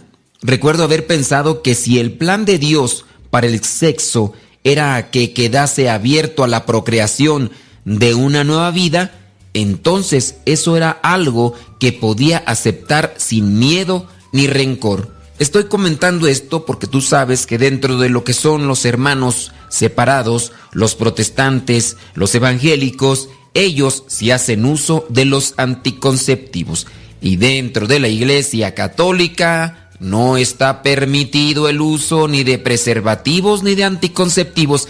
Y todo aquel católico que los esté usando tendrá que dejarlos de usar si quiere comulgar. Tendrá que dejarlos de usar, confesarse para poder acercarse al sacramento de la comunión. Si los está usando y está comulgando, su pecado se agrava. Pero sigamos con el testimonio de esta pareja que eran cristianos evangélicos y después de leer la encíclica del Papa Pablo VI, ellos comenzaron a indagar más en la Iglesia Católica y se convirtieron.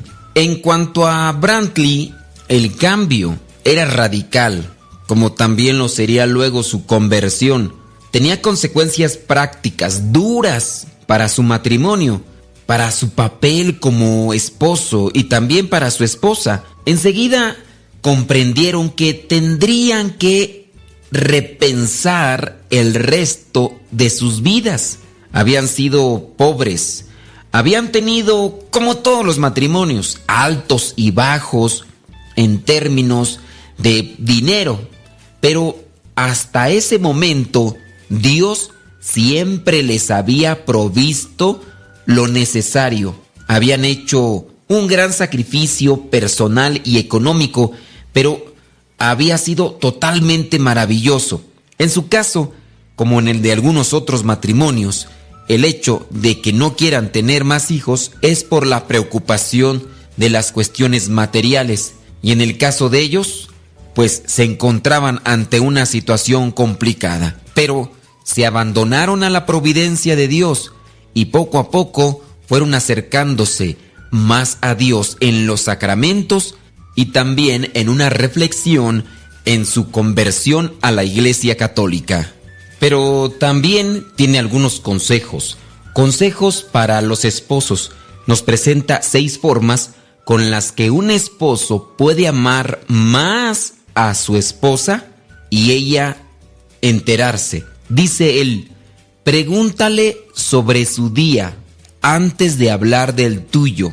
Tienen que hablar sobre lo que les ha pasado, pero pregúntale primero a ella sobre su día. Número dos, de forma explícita, agradecele cada día por el trabajo que le dedica a la familia, el cuidado a los hijos, lo que es también la alimentación, el cuidado de él, el cuidado de la casa, que se lo puedas agradecer. Número tres, siempre ser agradecido por lo que ella hace por ti, incluso si no es que salió como lo esperaban. Agradecele de todas maneras.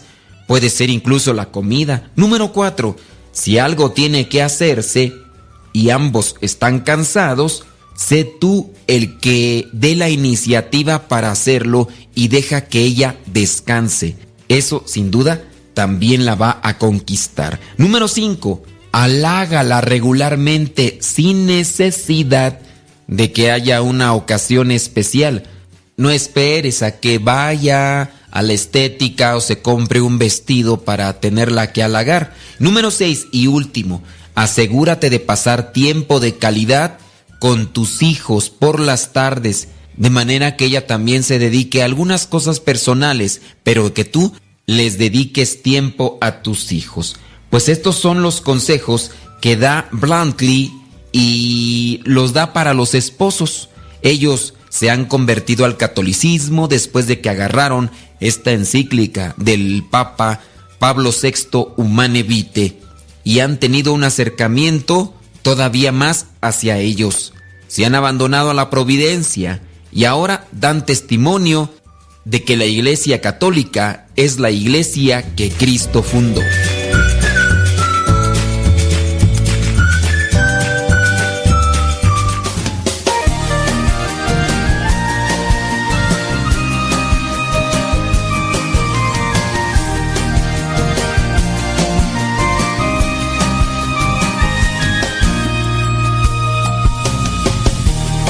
Mis botas ya un poco rotas, pero con ganas de caminar.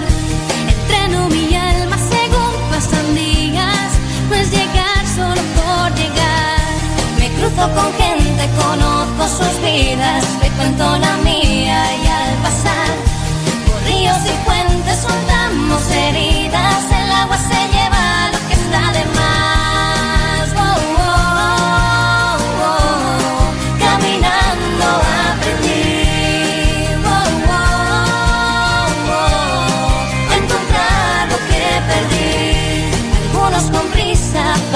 de largo, cogiendo atajos, queriendo saltar.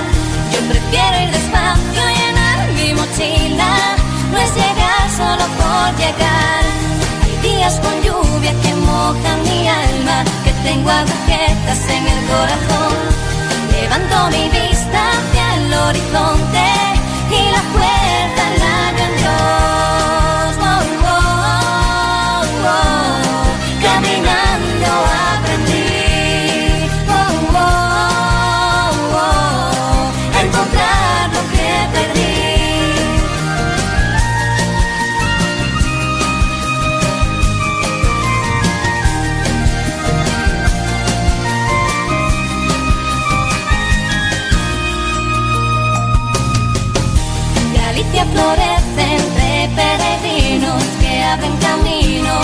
sentir.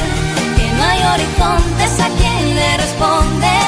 Ahí se ven en pos de mí. Terminar no podría sin cantarle a María. Tantas veces posada para mi dolor. La que trajo consuelo al apóstol herido.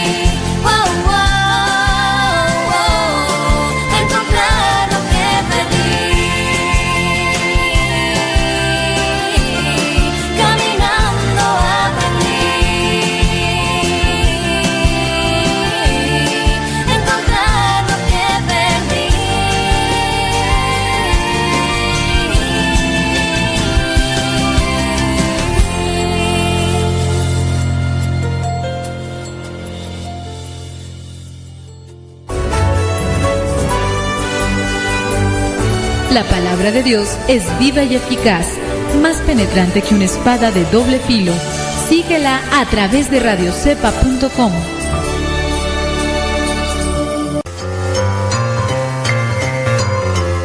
¿Ya estás listo para la trivia? En realidad es una pregunta sencilla, pero queremos de alguna manera compartirla. Vamos con ella. La pregunta es la siguiente. cuántos años tenía de viuda Ana, la profetisa que miró al niño Jesús en el templo, cuántos años tenía de viuda Ana, aquella profetisa que miró al niño Jesús en el templo cuando lo presentaron, tenía 78 años de viuda, tenía 82 años de viuda o tenía 84 años de viuda. ¿Cuántos años tenía de viuda Ana, la profetisa? 72, 82 u 84.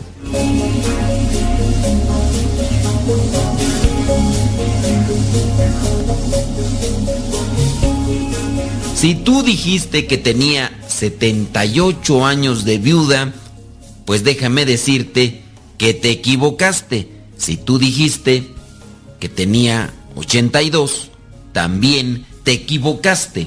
Pero si tú dijiste que tenía 84 años, acertaste. Y lo puedes comprobar en el Evangelio de Lucas, capítulo 2, versículo 37, donde dice, hacía ya 84 años que se había quedado viuda. Nunca salía del templo, sino que servía día y noche al Señor con ayunos y oraciones. Entonces tenía 84 años de edad Ana y después se dedicaba a servir en el templo con ayunos y oraciones. Hay por ahí algunas personas que después de viudas se han dedicado a cuidar a los nietos, pero los nietos crecen y ya llega el momento en el que no están. Después algunas se dedican a trabajar. Claro está aquellas que vienen a estar todavía fuertes, pero la viudez no tiene fecha.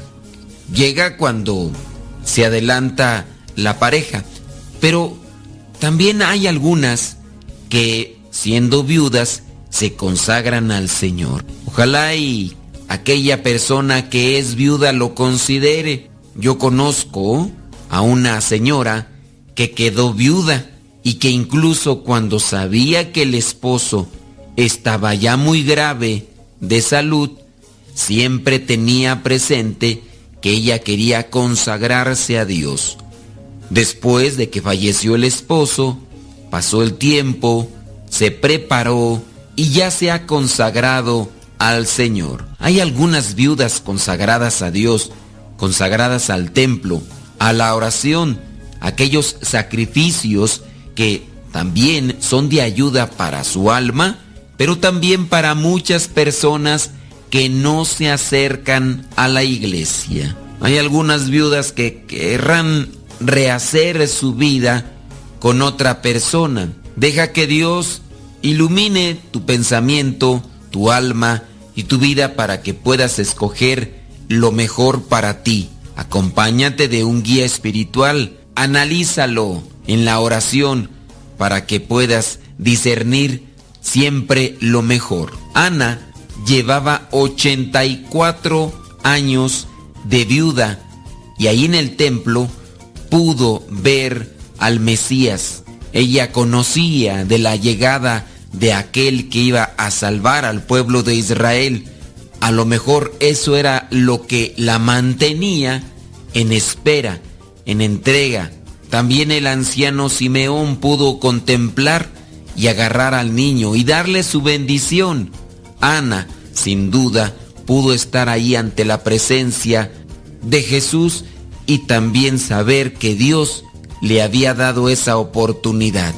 Son tiempos de Dios, son esperas a lo mejor 84 años, quién sabe. Hay veces que se podría esperar más o menos. Pidamos a Dios paciencia, fortaleza para ver los signos que Él nos manda.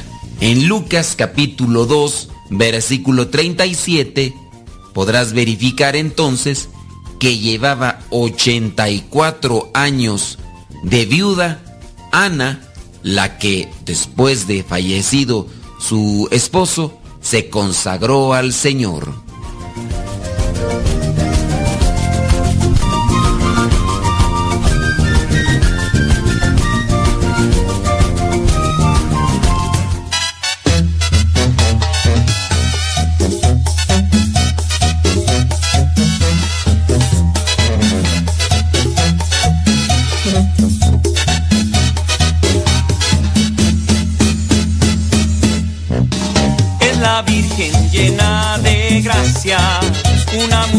Elegida por Dios.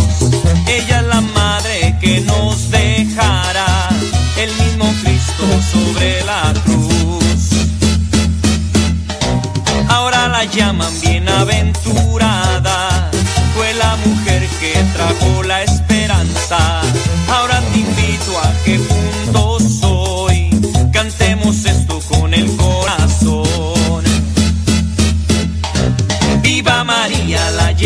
de gracia.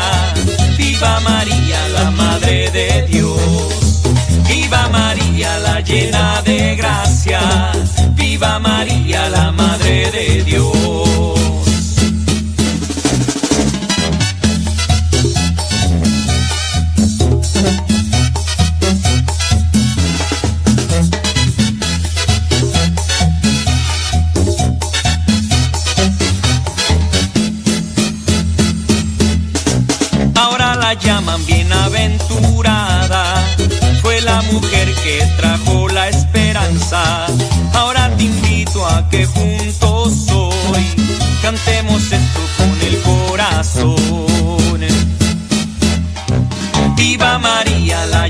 De gracia.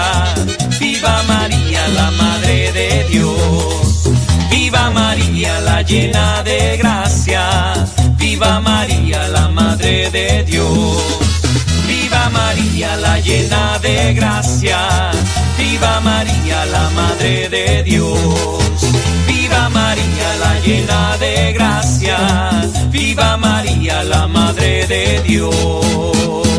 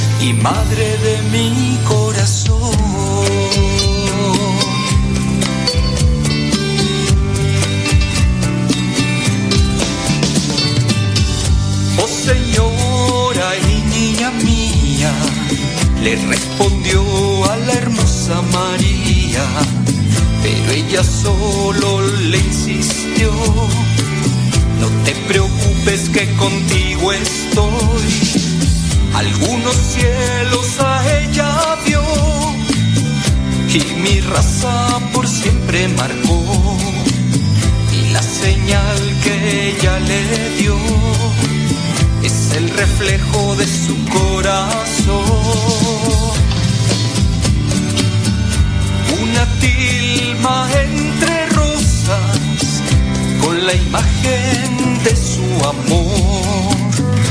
Un pueblo que nace de nuevo, cruce de brazos donde vivo yo.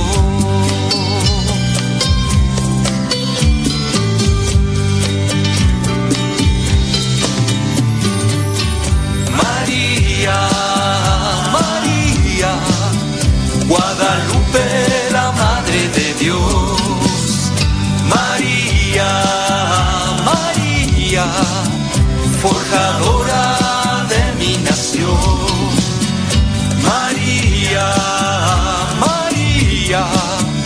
piel morena de intenso fulgor. María, María, Madre de Dios y Madre de mi corazón.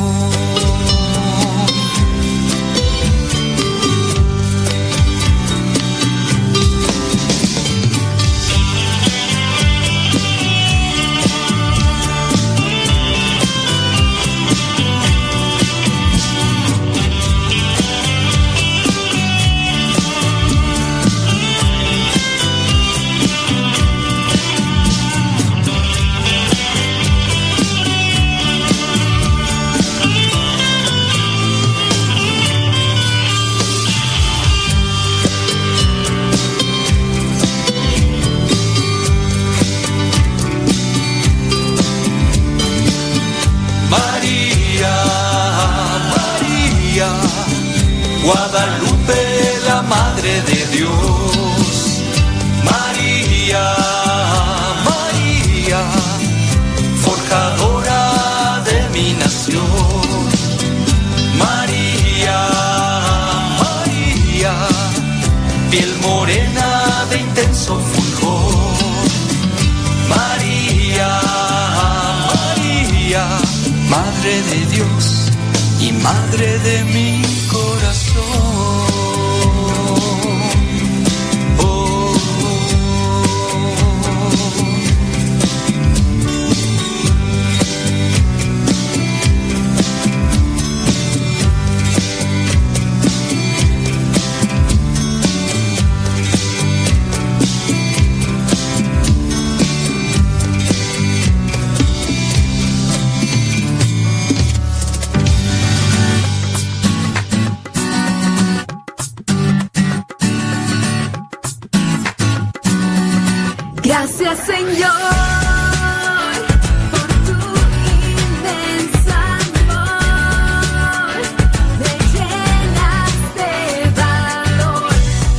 son seis después de la hora, seis minutitos en este mi mi mi mi mi mi mi mi mi mi miércoles 28 de junio. ¿Tienes preguntas? Lánzalas ahí al Telegram arroba cabina radio sepa. Saludos a los que nos escuchan, a los que nos escuchan después de que pasó el programa. Si ustedes se les pasó el programa de ayer, no lo escucharon, ustedes también pueden volver a escuchar el programa porque ahí queda guardado en, eh, en Facebook y en YouTube. En el YouTube busque Modesto Radio. También puede buscar a través del Spotify, del Google Podcast, del iTunes. Puede buscar Modesto Radio. Déjame ver aquí. Modesto Radio. Clic. Bueno, pues ahí estamos, señoras y señores. Muchísimas gracias. Preguntitas, lancen sus preguntitas. Ahorita respondimos. Ahorita respondemos. Vamos a ver el santoral. Tu soc, soc.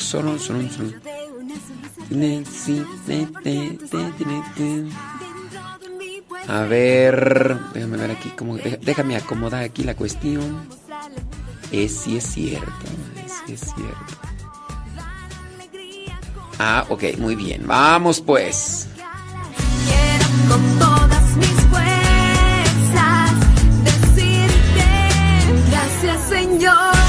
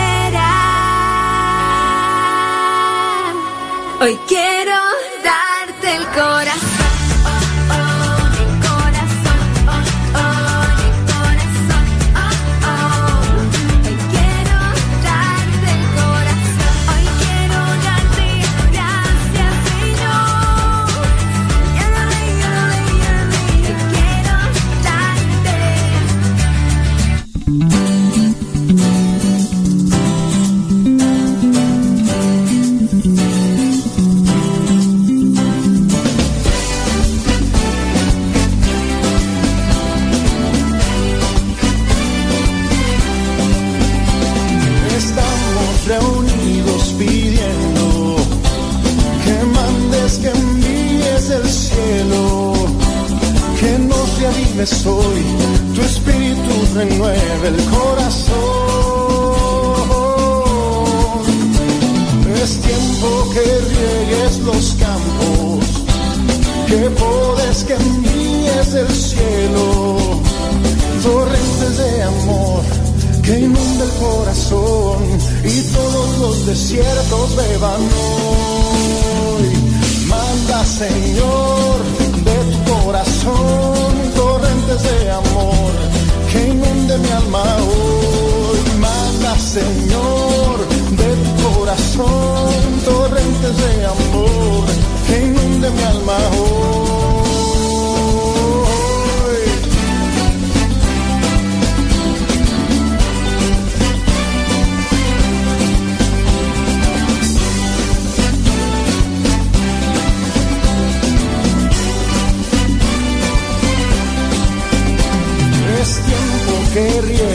Los campos, que podes que envíes del cielo, torrentes de amor que inunda el corazón y todos los desiertos beban hoy.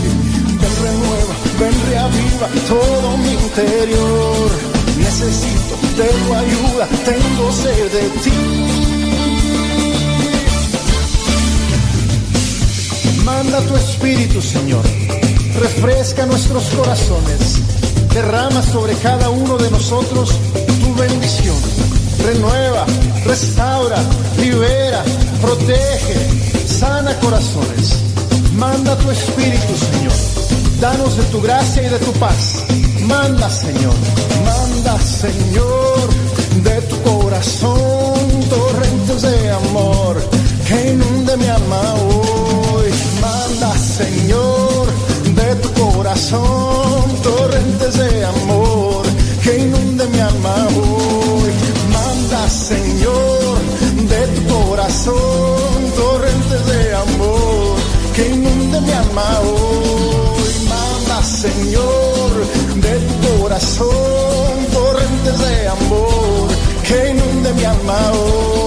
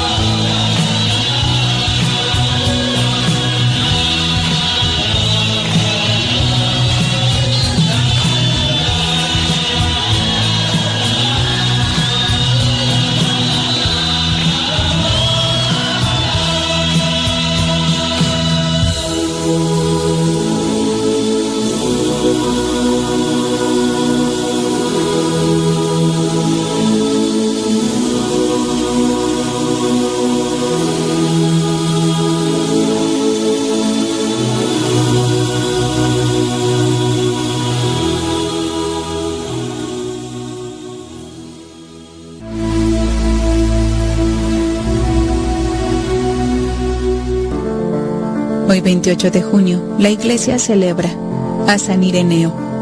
Ireneo significa amigo de la paz.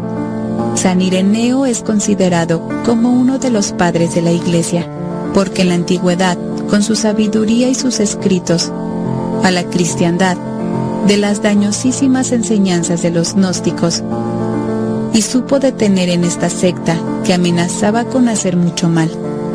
San Ireneo nació en el Asia Menor hacia el año 125, como lo dice en su carta. Tuvo el privilegio de ser educado por San Policarpo, un santo que fue discípulo del evangelista San Juan. Después se fue a visitar a Lyon, que era la ciudad más comercial y más populosa de Francia en ese tiempo. Era el sacerdote más sabio de Lyon y por ello los católicos de esa ciudad lo enviaron a Roma como jefe de una embajada que tenía como oficio obtener que el sumo pontífice concediera su perdón a un grupo de cristianos que antes habían sido infieles, pero que ahora querían otra vez ser fieles a la santa religión. Y sucedió que mientras él estaba en Roma, estalló en Lyon la terrible persecución en la cual murieron el obispo Zampotino y un inmenso número de mártires. Ireneo hubiera sido también martirizado si se hubiera encontrado en esos días en Lyon. Pero cuando regresó, ya se había calmado la persecución. Dios lo tenía destinado para defender con sus escritos la santa religión. A su regreso de León, fue proclamado por el pueblo como el sucesor del obispo Zampotino y se dedicó con todo su entusiasmo a enfervorizar a sus cristianos y a defenderlos de los errores de los herejes. En su tiempo se difundió mucho una de las herejías que más dañó a la religión católica y que aún existe en muchas partes, la secta de los gnósticos. Esto enseña un sinfín de errores y no se basan en las sagradas escrituras, sino en doctrinas raras inventadas por hombres. Creen en la reencarnación y se imaginan que con la sola mente humana se logra conseguir las soluciones a todos los problemas, sin necesidad de la fe y de la revelación. San Ireneo, que era un gran estudioso, se propuso analizar bien todos los errores de los gnósticos y publicó cinco libros en los cuales los fue desenmascarando y les fue quitando su piel de oveja para que aparecieran los lobos que eran.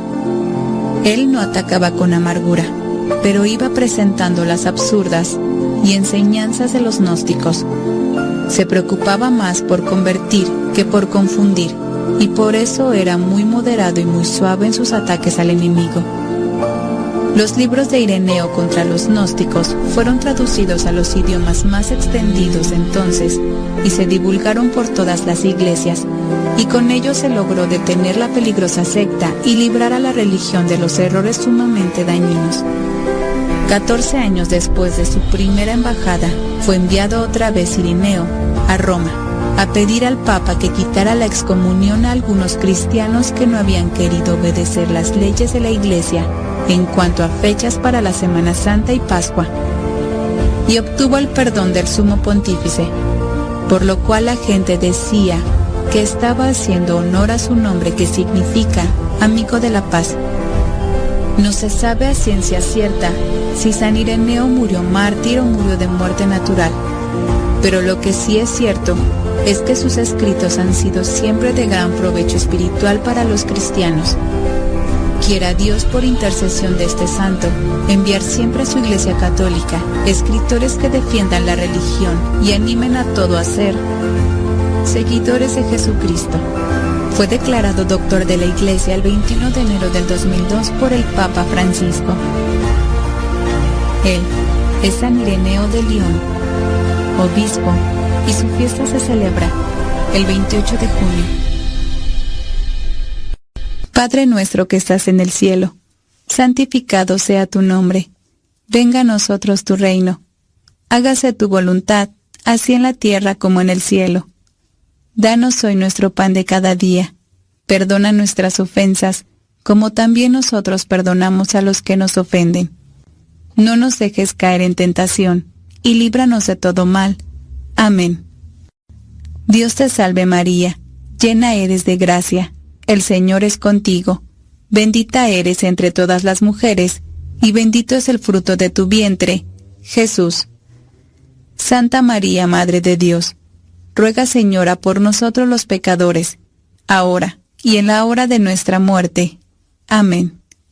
Gloria al Padre, gloria al Hijo, y gloria al Espíritu Santo, como era en un principio, ahora y siempre, y por los siglos de los siglos. Amén. Por la señal de la Santa Cruz, de nuestros enemigos, líbranos Señor, Dios nuestro, en el nombre del Padre, del Hijo y del Espíritu Santo. Amén.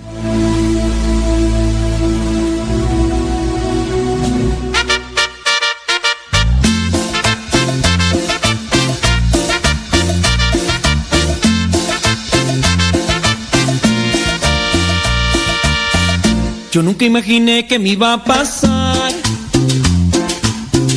al aceptar la invitación. Era un retiro de conversión. Desde ese día todo cambió. Ciego y sordo vivía yo, muy alejado de mi Señor. Me daba miedo saber de Dios, pero su amor me transformó. Creía que jamás me iba a perdonar, de mis pecados me iba a liberar. Yo nunca imaginé que me iba a enamorar, pero él sabe cómo hoy me enamoró.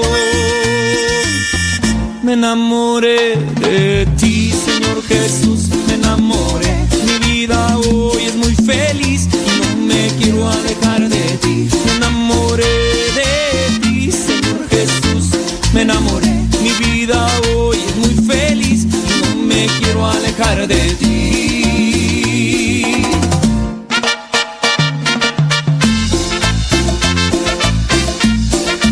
Desde Phoenix, Arizona,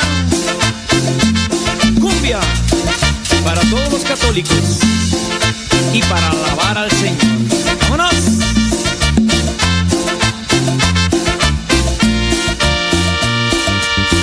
Creía que jamás me iba a perdonar, de mis pecados me iba a liberar. Yo nunca imaginé que me iba a enamorar, pero él sabe cómo hoy me enamoró. Me enamoré de ti, Señor Jesús, me enamoré. Mi vida hoy es muy feliz no me quiero alejar de ti. Me enamoré de ti, Señor Jesús, me enamoré. Mi vida hoy es muy feliz y no me quiero alejar de ti.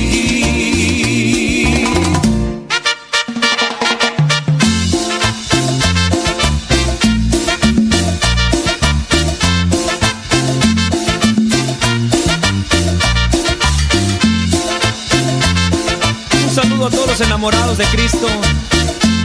Saben de lo que hablamos. Me levanto tarde, el gallo se me desveló. No hay camisa que combine con mi triste pantalón. Se han escondido las llaves, no me puedo ir. Un cereal. ¿Ya estás listo para la trivia del día de hoy? Pues ahí vamos. La pregunta del día de hoy es la siguiente. ¿Cuántos hijos tuvo el juez Gedeón? ¿Cuántos hijos tuvo el juez Gedeón? A lo mejor no es muy famoso, tanto como Sansón, pero también fue un juez importante que ayudó al pueblo de Israel. Además, hizo una hazaña que es digna de admiración y también es importante llevarla a la práctica en el modo que la hizo Gedeón. Pero la pregunta es la siguiente. ¿Cuántos hijos tuvo el juez Gedeón? ¿Cuántos hijos tuvo el juez Gedeón? ¿Tuvo 50? ¿Tuvo 60? ¿O tuvo 70? ¿Cuántos jueces tuvo el juez Gedeón? ¿Tuvo 50? ¿Tuvo 60? ¿O tuvo 70?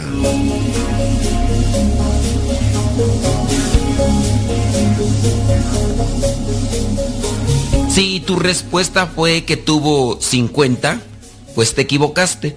Si dijiste 60, te equivocaste. Si dijiste 70, pues fíjate que sí. Fueron 70 hijos. Las situaciones en el pueblo de Israel pues no tienen que compararse en modo alguno a lo que estamos viviendo ahora, pero es importante cómo se fue desarrollando esta historia de la salvación. Gedeón, un juez importante que ayudó al pueblo de Israel. Ojalá y que te intereses por conocer la historia de Israel, teniendo presente que Dios envió a los patriarcas, Dios envió a los jueces, Dios envió a los profetas. En algún momento el pueblo de Israel se cansó y quiso tener un modo parecido a los que tenían los pueblos paganos y exigieron que se les pusiera un rey, un rey que los gobernase, porque ya no querían prácticamente a Dios. Dios les concedió ese rey, pero antes de que sucediera eso, Dios gobernaba a su pueblo por medio de los patriarcas, por medio de los jueces. En su caso, Gedeón estuvo al frente del pueblo de Israel por 40 años. 40 años sirviendo a su pueblo, defendiéndolo.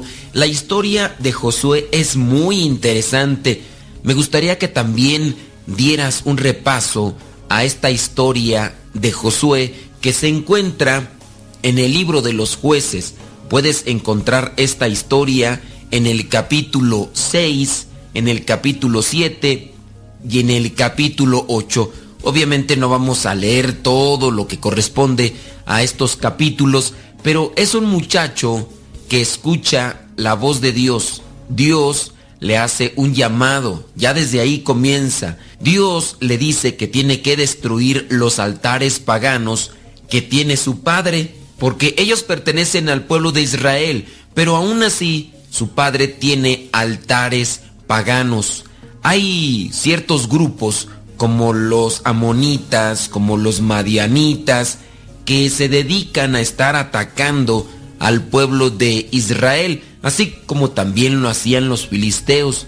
Lo hacían de tal modo que no solamente los obligaban para que tuvieran altares a ídolos paganos, sino que también les quitaban sus pertenencias. Ellos tenían que estarse escondiendo para poder cultivar, cosechar algunas de sus siembras y alimentarse, ya que hasta eso les quitaban. Les imponían este tipo de costumbres paganas y si no lo hacían, pues ellos eran perseguidos y en algunos de los casos eran sacrificados.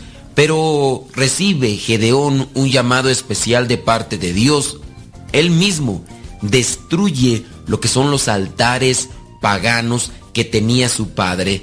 Con eso, pues también se echó encima a algunos ya del pueblo de Israel, pero juntó a otro grupo de personas que estaban de acuerdo con la idea de Gedeón y salió adelante. Dios lo puso al frente para que pudiera dirigir un comando y así atacar a aquellos pueblos enemigos. Fíjate que en cierto momento, en el capítulo 6 dice que los madianitas y los amalecitas se reunieron para poder atacar aquel pueblo que se había levantado por dirigencia de Gedeón. Gedeón comenzó a decir, no es justo lo que están haciendo estos pueblos con nosotros, así que vamos a defendernos. Y Gedeón juntó un ejército muy, pero muy grande. Estamos hablando de más de 10 mil hombres que estaban dispuestos a atacar, sin duda, a un ejército más grande y poderoso como era el de los amalecitas y el de los madianitas. Pero Dios dijo, ¿sabes qué, Gedeón? Yo no quiero que luches con toda esa cantidad de hombres porque son muchos y después, si los vencen a aquellos grupos, van a pensar que los vencieron porque son poderosos ustedes o porque son muchos. Me gustaría que les dijeras a algunos que se vayan. Y Gedeón les hace esa propuesta. Después de haberles dicho, se quedó con unos 10 mil. Pero después Dios habló nuevamente con Gedeón y le dijo, ¿sabes qué? Son muchos todavía. Así que al final solamente se quedó con 300. Y con 300 soldados enfrentó a los pueblos enemigos. Y Gedeón, con esos 300, pero sin duda con la ayuda de Dios, vencieron aquellos pueblos enemigos. Te invito a que te des un clavado por las sagradas escrituras. Busca el libro de los jueces, capítulo 6, capítulo 7 y capítulo 8 para que veas cómo se llevó a cabo esta batalla. Pero recuerda, Gedeón tuvo 70 hijos y también estuvo gobernando al pueblo de Israel por 40 años. Busquemos la voz de Dios, hagamos lo que Él nos dice, confiemos en su ayuda, en su providencia y seamos inteligentes para poder atacar a aquellos enemigos de Dios que también vienen a atacarnos a nosotros.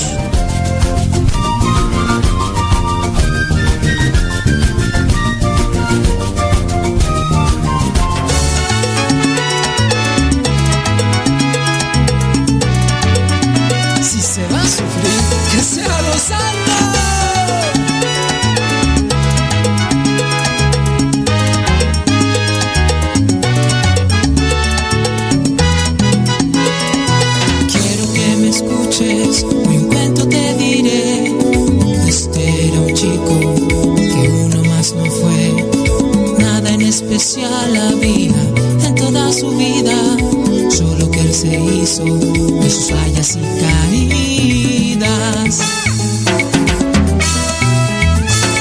Amistad predicaba con su vida, él hablaba, todo él repetía, seamos sal y no saliva, la gente lo ignoraba, sus amigos él huían, que se habrá creído el loco, un santo de capillita, jajaja. Ja, ja carrera era todo un problema.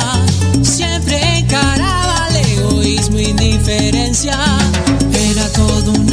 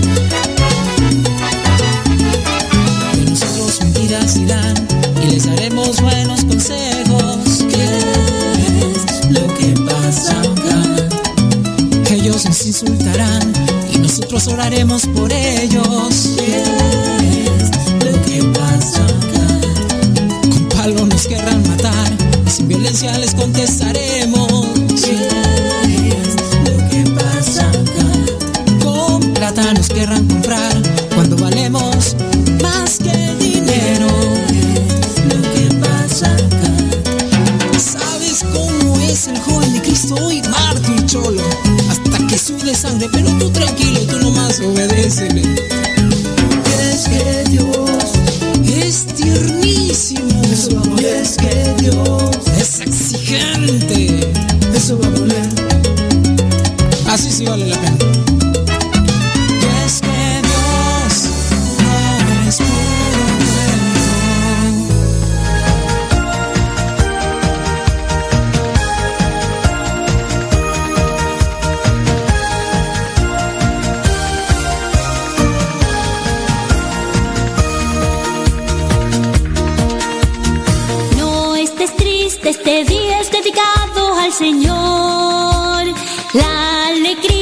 Señor es nuestra fuerza.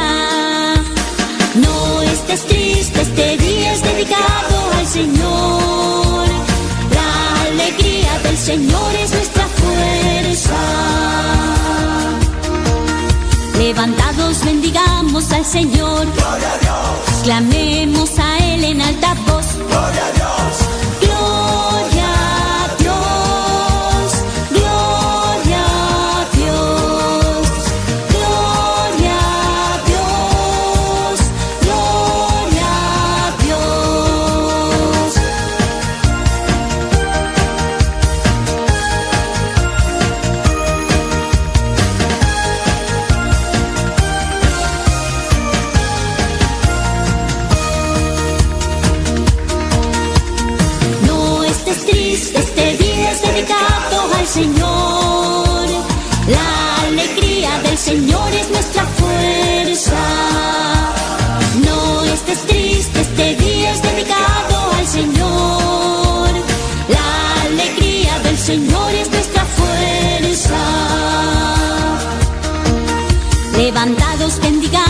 Señor. Gloria a Dios. Clamemos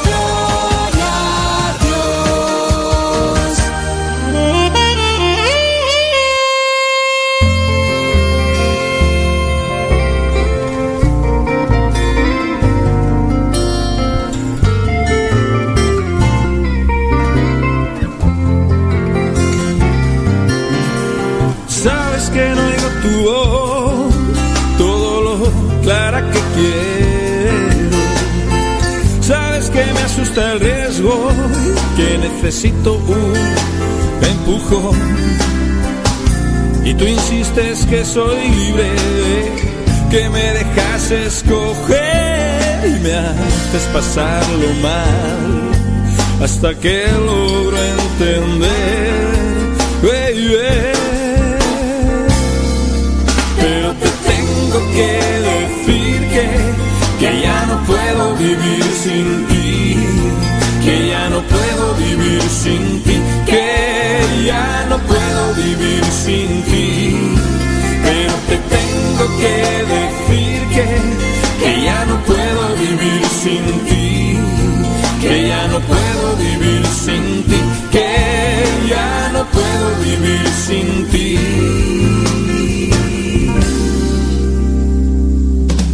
No dices que tú me cuidas, pues a ver, aclárate.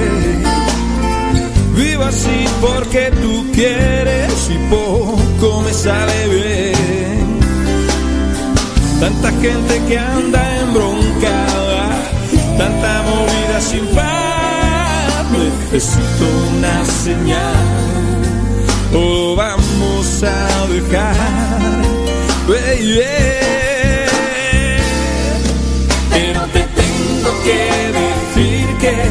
Que, ya no puedo vivir sin ti, que ya no puedo vivir sin ti, que ya no puedo vivir sin ti.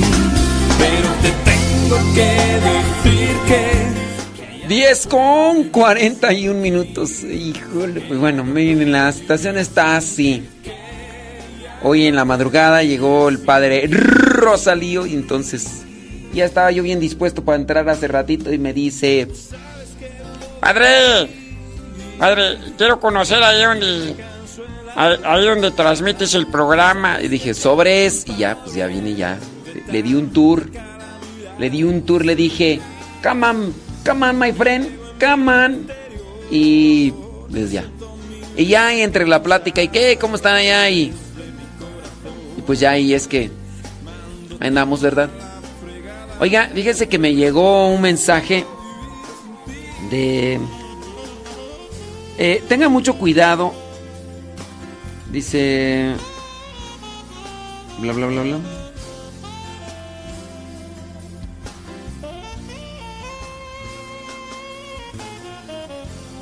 Dice, pues... ay,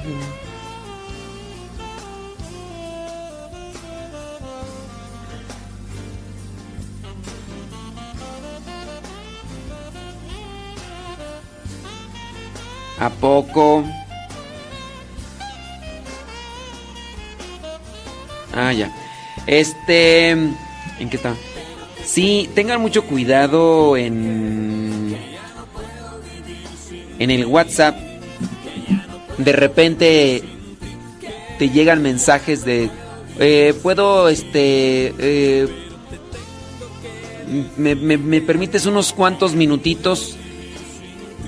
Entonces comienzan estafas también ahí en el WhatsApp de personas que quieren envolverte con cierto tipo de cuestionamiento y todo. Me llegó por ahí uno, quién sabe dónde agarraré a mi contacto. Es que de repente estos fulan, estos fulanos se quieren meter a los grupos y se meten a los grupos y, y ya. Ahorita nos hemos ayudado más de estos grupos de WhatsApp que son más bien de tipo privados. Incluso podemos meter a más personas. Los nuevos grupos de WhatsApp, hablando del grupo de, del Evangelio, ahí entonces nosotros estamos metiendo a personas y nadie más puede ver su número, mm, solamente los administradores. Y ya, podemos estar ahí más de dos mil personas. No es cierto, más de dos mil no. Dos mil personas solamente. Podemos estar ahí dos mil personas dentro del grupo de WhatsApp y nadie más ve el número, sino solamente los administradores. En los otros grupos antiguitos no. Primero eran de 250, después de 500. Pero sí, te meten a un grupo de esos y todos podemos ver los números de todos y ya. Oye, hablando del Telegram, en el Telegram los grupos pueden ser de 200 mil personas. Los grupos pueden ser de 200 mil personas. A su vez también los canales que son diferentes. Por ejemplo, el canal Modesto Radio, arroba Modesto Radio. Ahorita estamos 391. Pero también puede ser de 200 mil en ese solo grupo. Y ahí podemos chatear, mensajear. Cuando yo abro ese, can- ese grupo de Modesto Radio, empieza el hervidero. ¿Cómo estás, comadre? Bien, comadre, con Y ya ni me pelan a mí. Entonces, pues sí. Dice, padre, mañana como a las 6 en la mañana puso la reflexión de hoy un padre que es como español. Quiero saber su no, es que si no sé. El de hoy estuvo muy llegador. No sé cuál mensa, cuál, cuál sería tu Verónica. Es que, mira, te voy a decir. Ah, y ustedes saben a qué horas me levanto por lo del diario misionero, ¿no? Entonces, lo que hago es descargar muchas reflexiones que son del día de diferentes padres y las voy acomodando. Al ahí se va. Sa, sa, sa, sa, sas. Entonces, Verónica, no sé cuál padre sería. Porque puse varias reflexiones.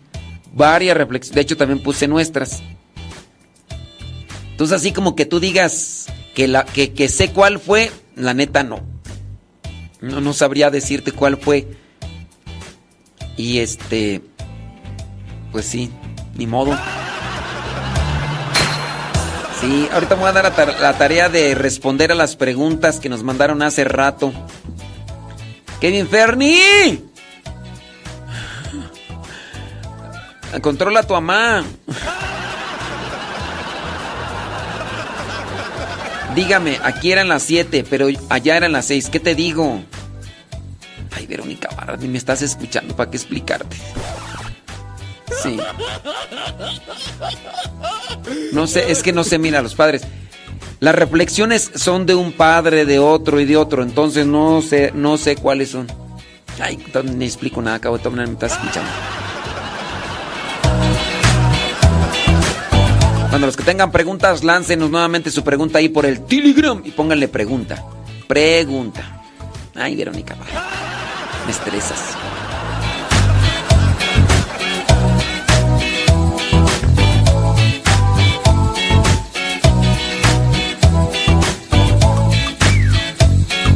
Te pareces a Ofelia Mata. Ay, me estresa.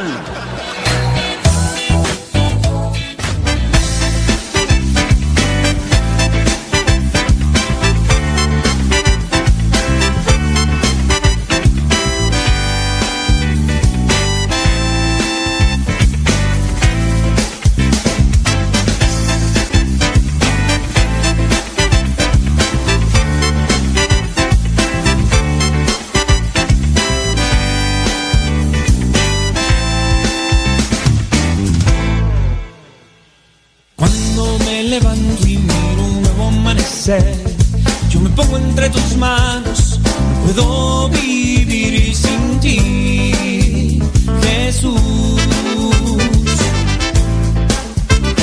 Tu amor quiero llenarme con acciones expresarte, que provoquen que otros crean que contigo se es feliz. feliz. Yo quiero más quiero expresarte, con amor quiero llevarte. Yo quiero más de ti. Con amor quiero expresarte, con amor quiero llevarte a ti, Jesús.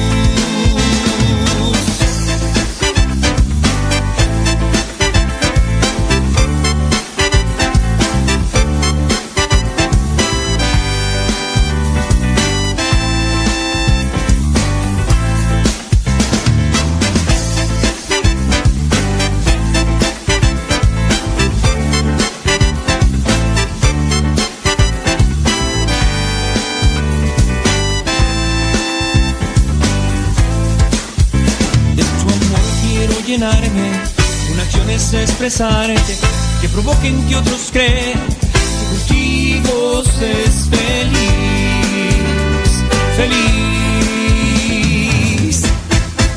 Yo quiero más de ti, con amor quiero expresarte, con amor quiero llevarte. Yo quiero más de ti. Con amor quiero expresarte, con amor quiero llevarte.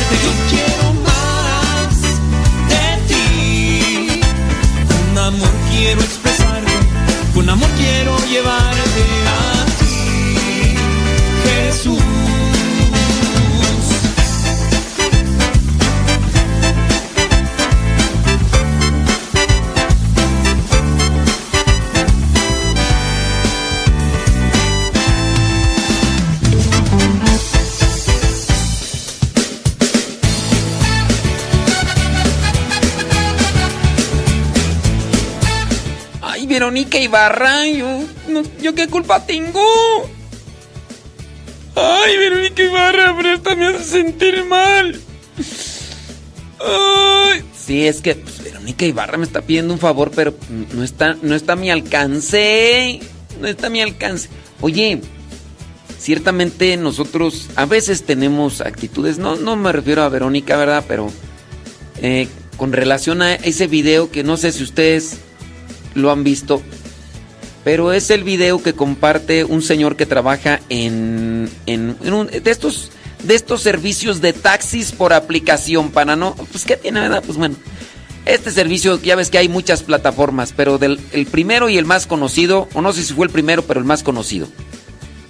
Entonces el señor trabaja en estas plataformas de taxis de aplicación que pienso yo son en cierta forma más confiables y más seguros que los taxis que agarras ahí en la esquina. Esto yo lo digo por una experiencia o por muchas experiencias que he tenido también porque uno ha escuchado. Entonces tú ya escoges el taxi, incluso ya ves tú cuánto te van a cobrar por la distancia, tienes tú también hasta la forma de buscar otro taxi en otra plataforma, porque otras plataformas puede ser que te cobren más barato, que es lo que yo hago. De repente voy a ir a un lugar, tengo ahí dos plataformas, busco en una, busco en otra, y ya también pues veo las opciones, ¿no? De repente sé que me dicen en cinco minutos te llega, esta va a tardar 20 minutos, y esto, pues bueno, pues por tiempo, bueno, sea. ¿Y qué pasó en una de las plataformas? Eh, resulta que el señor trabaja en este taxi de aplicación y pues él tiene a bien de grabar todo, también por seguridad, pero las grabaciones las comparte. Pide permiso a los pasajeros y demás para que ellos salgan y cuando no les pide permiso, pues ahí les borra la cara, ¿no? Para compartir situaciones. O sea que él tiene conciencia, primero de que se está grabando por seguridad y a su vez porque también quiere generar un cierto tipo de público con esos videos. ¿Qué fue lo que pasó? Pues resulta que trabajando en este servicio, una mujer pierde, deja olvidado su teléfono en el taxi. Y obviamente el taxi no se había, el taxista no se había dado cuenta. Comienza la mujer a marcar desde otro teléfono y le dice, hey, dejé mi teléfono en tu taxi, ¿me lo podrías traer? Dice, eh, sí, eh, nada más es que estoy ya haciendo otro viaje, te lo puedo, te lo puedo llevar y, y ya. Dice, ándale, apúrate. Le dice todavía, apúrate. Después, pues, vuelve a marcar a los cuantos minutos. Y le dice, oye, ¿dónde vienes? Te estoy esperando. Es que, como ya te dije, estoy en, estoy haciendo un viaje. Apúrate, pues. Fíjate, fíjate el tono. La señora o la mujer dejó olvidado el teléfono y después le está exigiendo al del taxi que le lleve nuevamente su teléfono. Cuando por fin llega, después de algunos ya minutos, dice, eh, fulana de tal, sí, aquí está tu teléfono. Voy a creer por qué te tardas tanto, ya por tu culpa, no sé qué, que con lo del trabajo y que no sé qué, eres un irresponsable, tuviste que haber llegado inmediatamente y dice, a ver, eh, mi responsabilidad es cumplir con lo que me pides con relación a un servicio que estoy haciendo. Tengo yo la disponibilidad de cancelarlo o tú también. Esto de dejar olvidado el teléfono en tu taxi fue tu culpa. Y si bien yo tengo una obligación de regresar las cosas que aquí ustedes dejan olvidadas, pero no tengo la obligación de regresarlas en el tiempo que tú quieres, porque... Y la, y la señora así, muy molesta. Digo, todavía que deja olvidado el celular ahí en el, en, en el, en el taxi, todavía se le pone josquilla al pobre señor. ¿Qué hizo el favor? Otro hubiera, otro hubiera dicho, ah, pues me lo guardo, ¿no? Y, pero no, este quiso ser todavía amable y la otra señora bien josquilla. Ay, no, Dios mío. Hay que cuidar el corazón, hay que cuidar nuestras palabras, ser amables y agradecidos y no ser, no ser josquillos.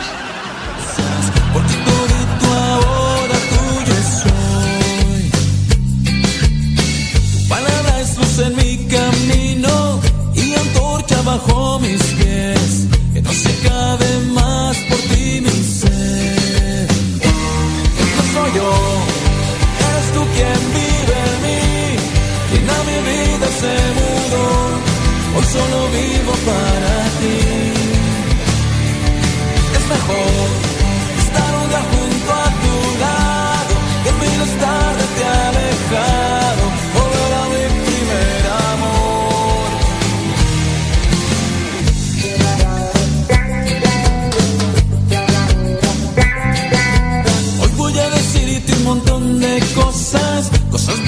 bonitas y bien hermosas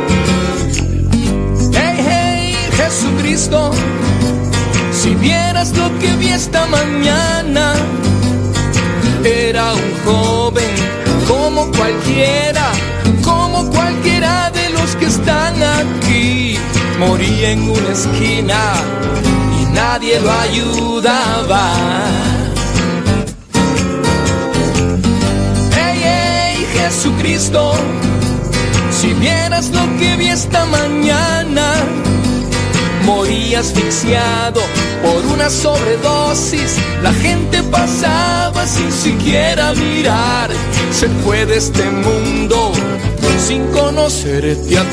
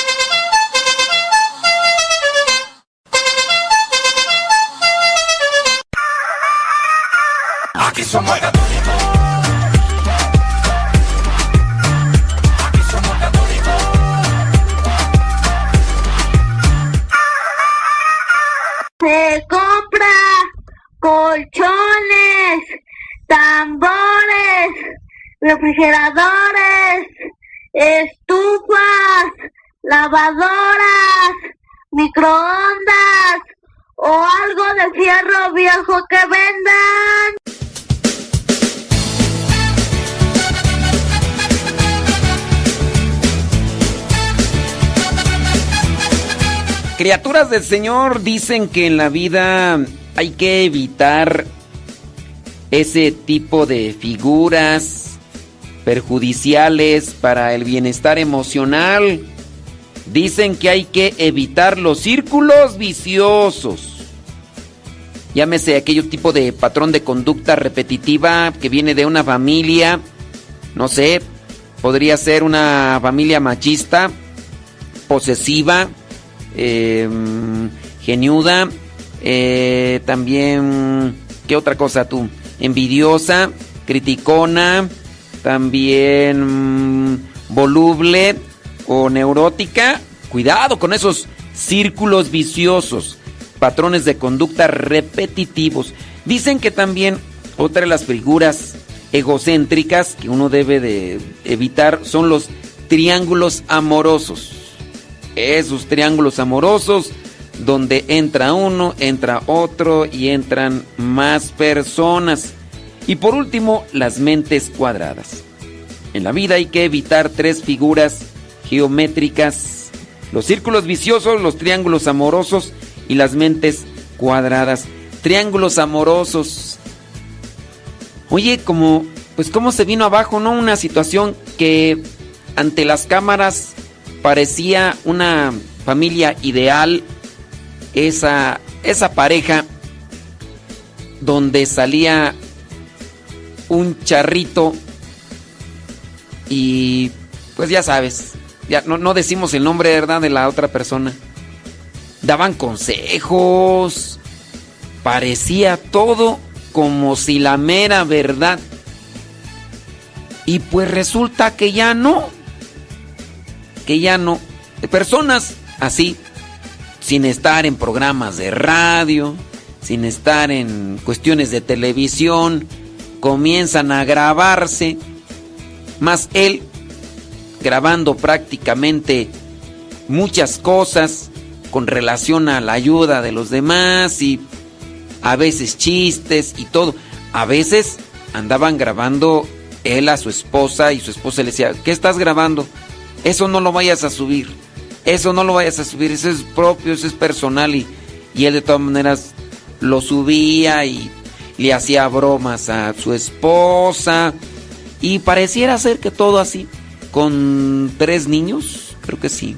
Un niño incluso eh, especial. Y creo que es dos, dos niñas, una ya, ya adolescente y todo. Y, y bueno, pues qué paz. Que, empiezan a hacerse famosos por, por internet.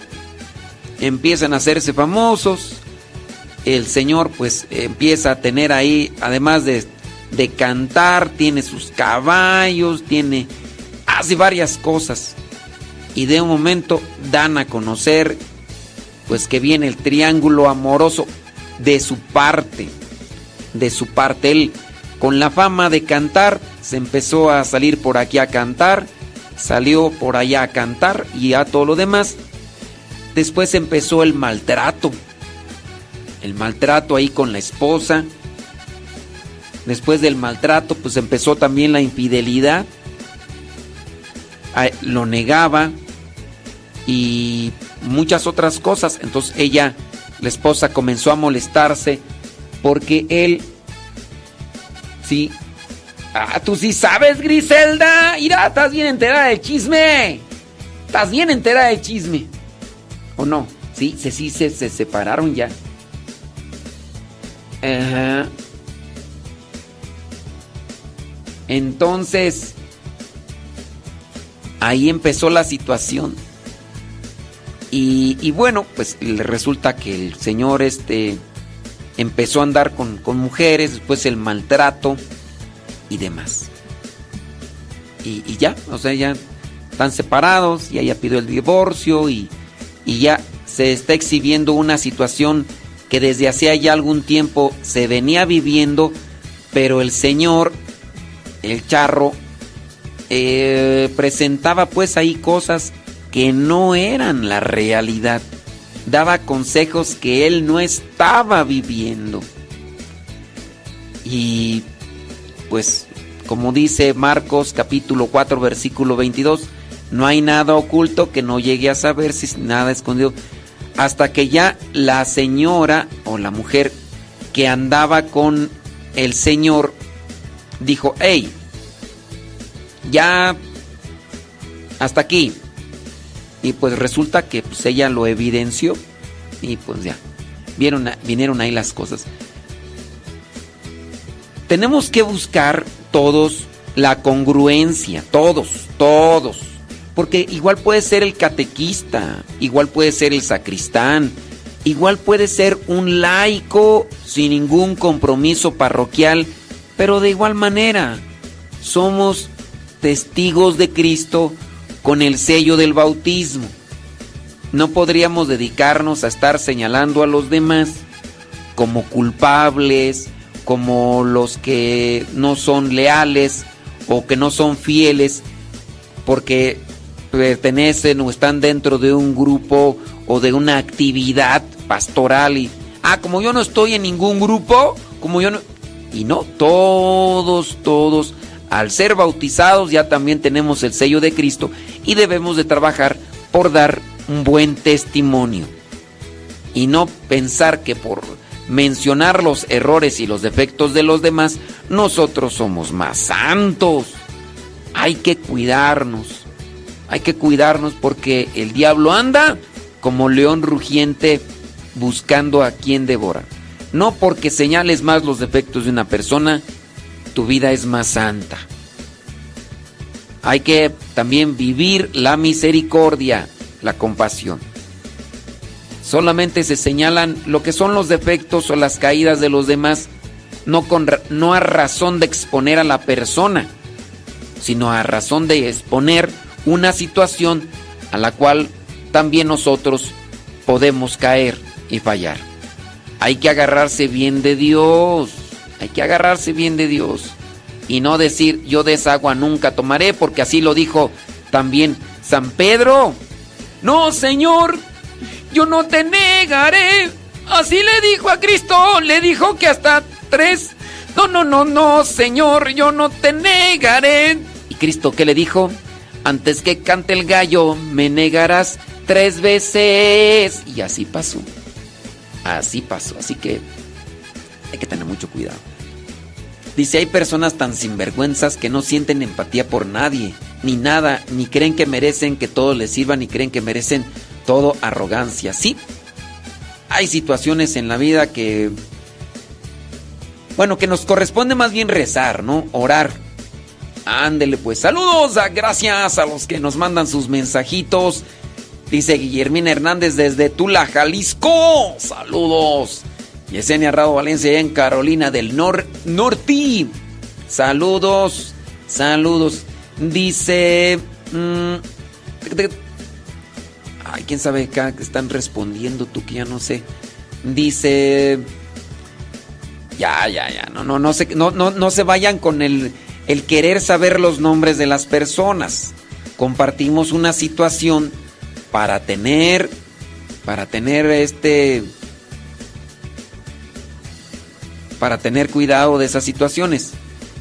Sí, hay que sacar primero la viga de nuestro propio ojo y después la astilla de nuestro prójimo, dice Leito. Efectivamente. Pregunta, dice, ¿cómo se consagra una persona después de viuda o viudo? Pues necesitas una formación, una preparación, evangelización, catequesis, de manera que tú sepas que hayas asimilado qué es lo que quieres vivir. No es una fórmula inmediata como, ah, yo es que me quiero consagrar a, a Dios, ¿no? Y nada más reza esta hoja y ya, no. Es una cuestión de formación, de conocimiento, de asimilación. Si tú eres viuda, no sé si tú eres viuda o viudo, y quieres consagrarte a Dios, yo te recomendaría que te acerques a una persona que te dé un seguimiento y también que te den una formación. Digamos el caso de alguien que tengo cercano a mí, que a lo mejor algunos de ustedes conocen por el diario misionero, Doña Alicia. Doña Alicia, que antes nos escuchaba, ¿verdad? Ahorita ya por tantas actividades que tiene dentro de lo que vendría a ser su consagración, ya por eso no nos escucha. Doña Alicia, desde antes ya de quedar viuda, porque la situación natural de los cuerpos, eso es de lo que nos prevé. Eh, su esposo estaba ya muy enfermo y ella sí le decía a su esposo, recuerdo yo bien porque lo, lo asistí también espiritualmente, le decía, viejito, viejito, si un día, si un día ya me toca a mí estar sola, yo me voy a consagrar a Dios, ¿eh? Para que quedes tranquilo. Entonces, ella se fue preparando con cursos bíblicos, con retiros y después ha tenido contacto y relación con el obispo. Y entonces, no solamente ella, sino otras dos estuvieron participando de retiros, además de la formación que ella había recibido, para, en este caso, recibir una bendición especial. Y ellas, como viudas, dentro de este grupo, donde está Doña Alicia y otras más, dentro de este grupo hicieron una profesión pública de después queremos entregarnos a Dios. Dios será ya nuestro único objetivo, ya no estamos abiertas a una situación de relación marital y demás. Y, así lo hicieron. Y el obispo recibió su promesa, su compromiso y les dio una bendición especial. Así lo deben de hacer también ustedes, aquellos que estén en estas circunstancias de ser viudos. Dice por acá, eh, pregunta, ¿desde cuándo los católicos empezaron a hacer las celebraciones domingo y no en sábado? Como el día de dar gracias, como las otras religiones. Los cristianos católicos empezamos a hacer la celebración el domingo desde el tiempo de Jesús. Eh, Jesús les dice, vayan y reúnanse en Jerusalén. Y sucedió que en el primer día, en el primer día de la semana, es decir, el domingo, Jesús se apareció ante ellos, es decir, en el domingo. Entonces fue un día para recordar y celebrar. Después ya viene la ascensión cuando Jesús sube a la presencia del Padre y entonces les dice que se reúnan en Jerusalén. Y en el primer día de la semana, es decir, en domingo, vino el Espíritu Santo. Y ya desde ahí entonces los domingos, es decir, el primer día de la semana, es los días en los que los cristianos católicos tenemos como un día fijo de reunirnos para adorar, alabar y alabar, adorar y para pedir perdón a Dios. Claro, lo hacemos todos los días, no solamente los domingos, sino todos los días lo hacemos, pero en forma significativa y también en forma de precepto los días domingos desde nuestro Señor Jesucristo.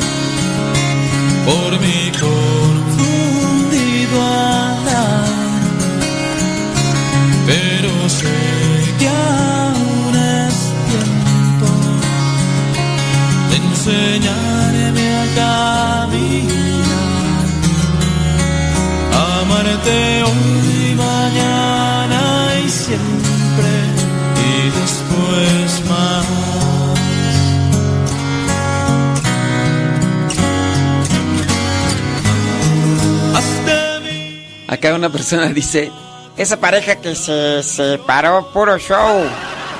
Puro show. ¡ay, Cristina! ¡Ay, Cristina! ¡Ay, ay! ¡Kevin Fernie! Agarra Tomá. Dice una persona por acá, pregunta, eh, ¿cómo se consagra una persona después de viudo? Eso, bueno, esa, ya, esa ya, ya respondimos eso, ¿no? Espero que, no sé si eres la misma persona que lo escribió allá de la otra parte, pero ya, ya lo respondimos.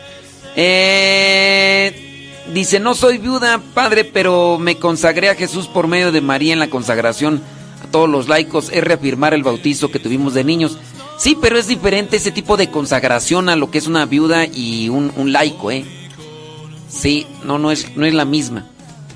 Pero yo tenía duda que fuera lo mismo, pero es una preparación diferente, más profunda.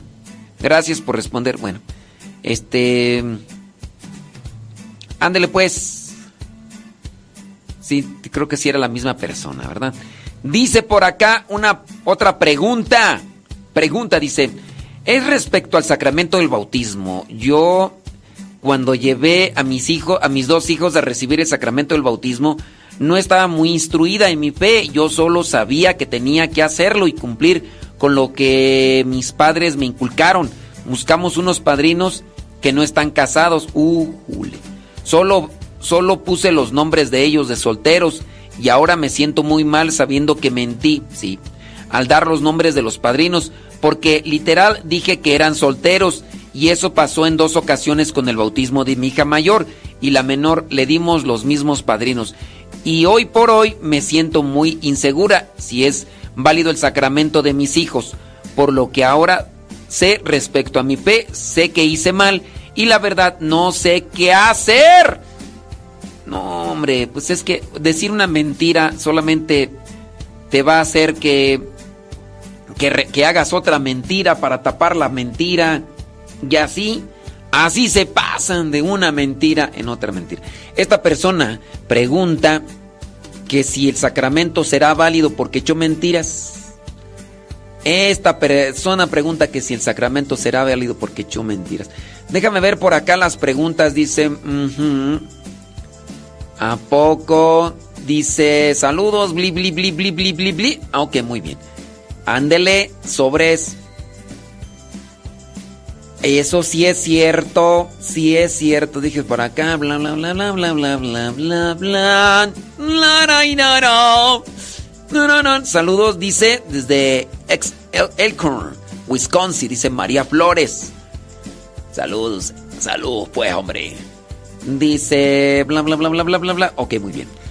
Bueno, vamos a responder a la persona que nos hace esta pregunta de que si el sacramento es válido, aun cuando haya echado mentiras.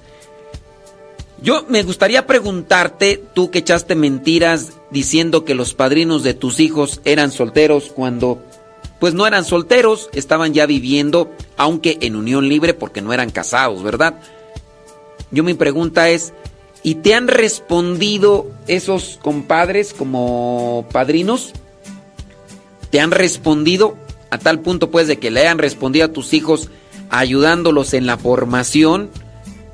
¿Te han respondido? Yo espero que sí. Pero sí, en su caso, miren, mm, volvemos nuevamente con la misma situación. En el caso de, de ser padrinos, no es un sacramento. No es un sacramento. Es una responsabilidad. Es una responsabilidad. Eh, el ser padrinos no es un sacramento, no es un título que se adquiere por el hecho de, estar presentes en el momento del sacramento y que ese título te sirve en alguna forma para tener un grado diferente o incluso hasta para estar ante la presencia de Dios en su momento. Los padrinos son compromisos. En cuanto que la persona no cumple con el compromiso, en realidad no está, no está adquiriendo la- el, el título que, por el cual tú le invitaste a participar. Si en su caso, mm, veamos, eh, esta es una silla, ¿ok? Adquiere el título de silla. Después, otra persona agarra esa silla, le pone un mantel encima, le tumba el respaldo y esa silla con ese mantel ahora sirve de repisa. La silla ya no es silla. Dejó de ser silla porque no está dando la función de silla. Ahora vendría a ser un cierto tipo de, de mesa o un cierto tipo de repisa. En el caso de las personas que asumen el compromiso de ser padrinos, cuando ya no dan la función de ser padrinos, dejan de ser padrinos. Es tu padrino, nunca lo he visto, nomás lo miré en una foto, el día de mi bautismo, no es mi padrino. ¿Por qué no es mi padrino? Porque no ha cumplido con su función. Es que no es un título, es un compromiso. Y así. Así merengues tengues. Entonces, pues sí, así como aquellos, es que eh, mis compadres ya dejaron de ser católicos. Siguen siendo mis compadres. No son tus compadres. No son tus compañeros. No, no cumplen esa función. Esa silla no es silla. Ya es una repisa. Dejó de dar su función como silla. Ya incluso ya hasta se le cayó una parte allá. Padre, entonces las misas de sábado después de las 5 m son válidas como si fueran domingo. Perdón mi ignorancia. Mm, pues sí, las misas del sábado en la tarde, tomadas como misas de vísperas, son tomadas como en cuenta de domingo. Digo, pues es que, eh, si es que no puedes participar y los domingos, ¿verdad? Ahí se puede tomar como si fuera de domingo.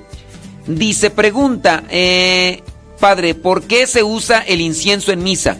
El incienso en misa es una forma simbólica sobre nuestras oraciones y lo que estamos haciendo. Es una forma simbólica. El incienso es un es un símbolo de cómo de cómo pueden subir nuestras oraciones a Dios. Como sube el incienso, así como sube el incienso también sube nuestras oraciones a Dios en ese momento. Es, es un agregado espiritual que puede ayudar incluso hasta para acomodar un ambiente. No es lo mismo una misa sin incienso que una misa con incienso. Chéquenle. Las misas con incienso y con un canto apropiado hacen que tú te dispongas a vivir mejor el momento. Por eso dentro de las cosas que se pueden ah, poner en misa, pues una misa con incienso ayuda más porque prepara también el alma o el espíritu para estar en sintonía con Dios a través de nuestra oración. Pero sí, la incienso es solamente un símbolo.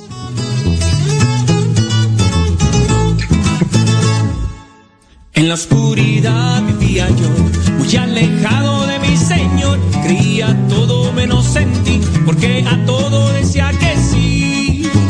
La bruja Panchita, Walter Mercado, en la herradura, pata de pollo, el gato negro, el gato blanco y tantas cosas. Yo era así, yo era así.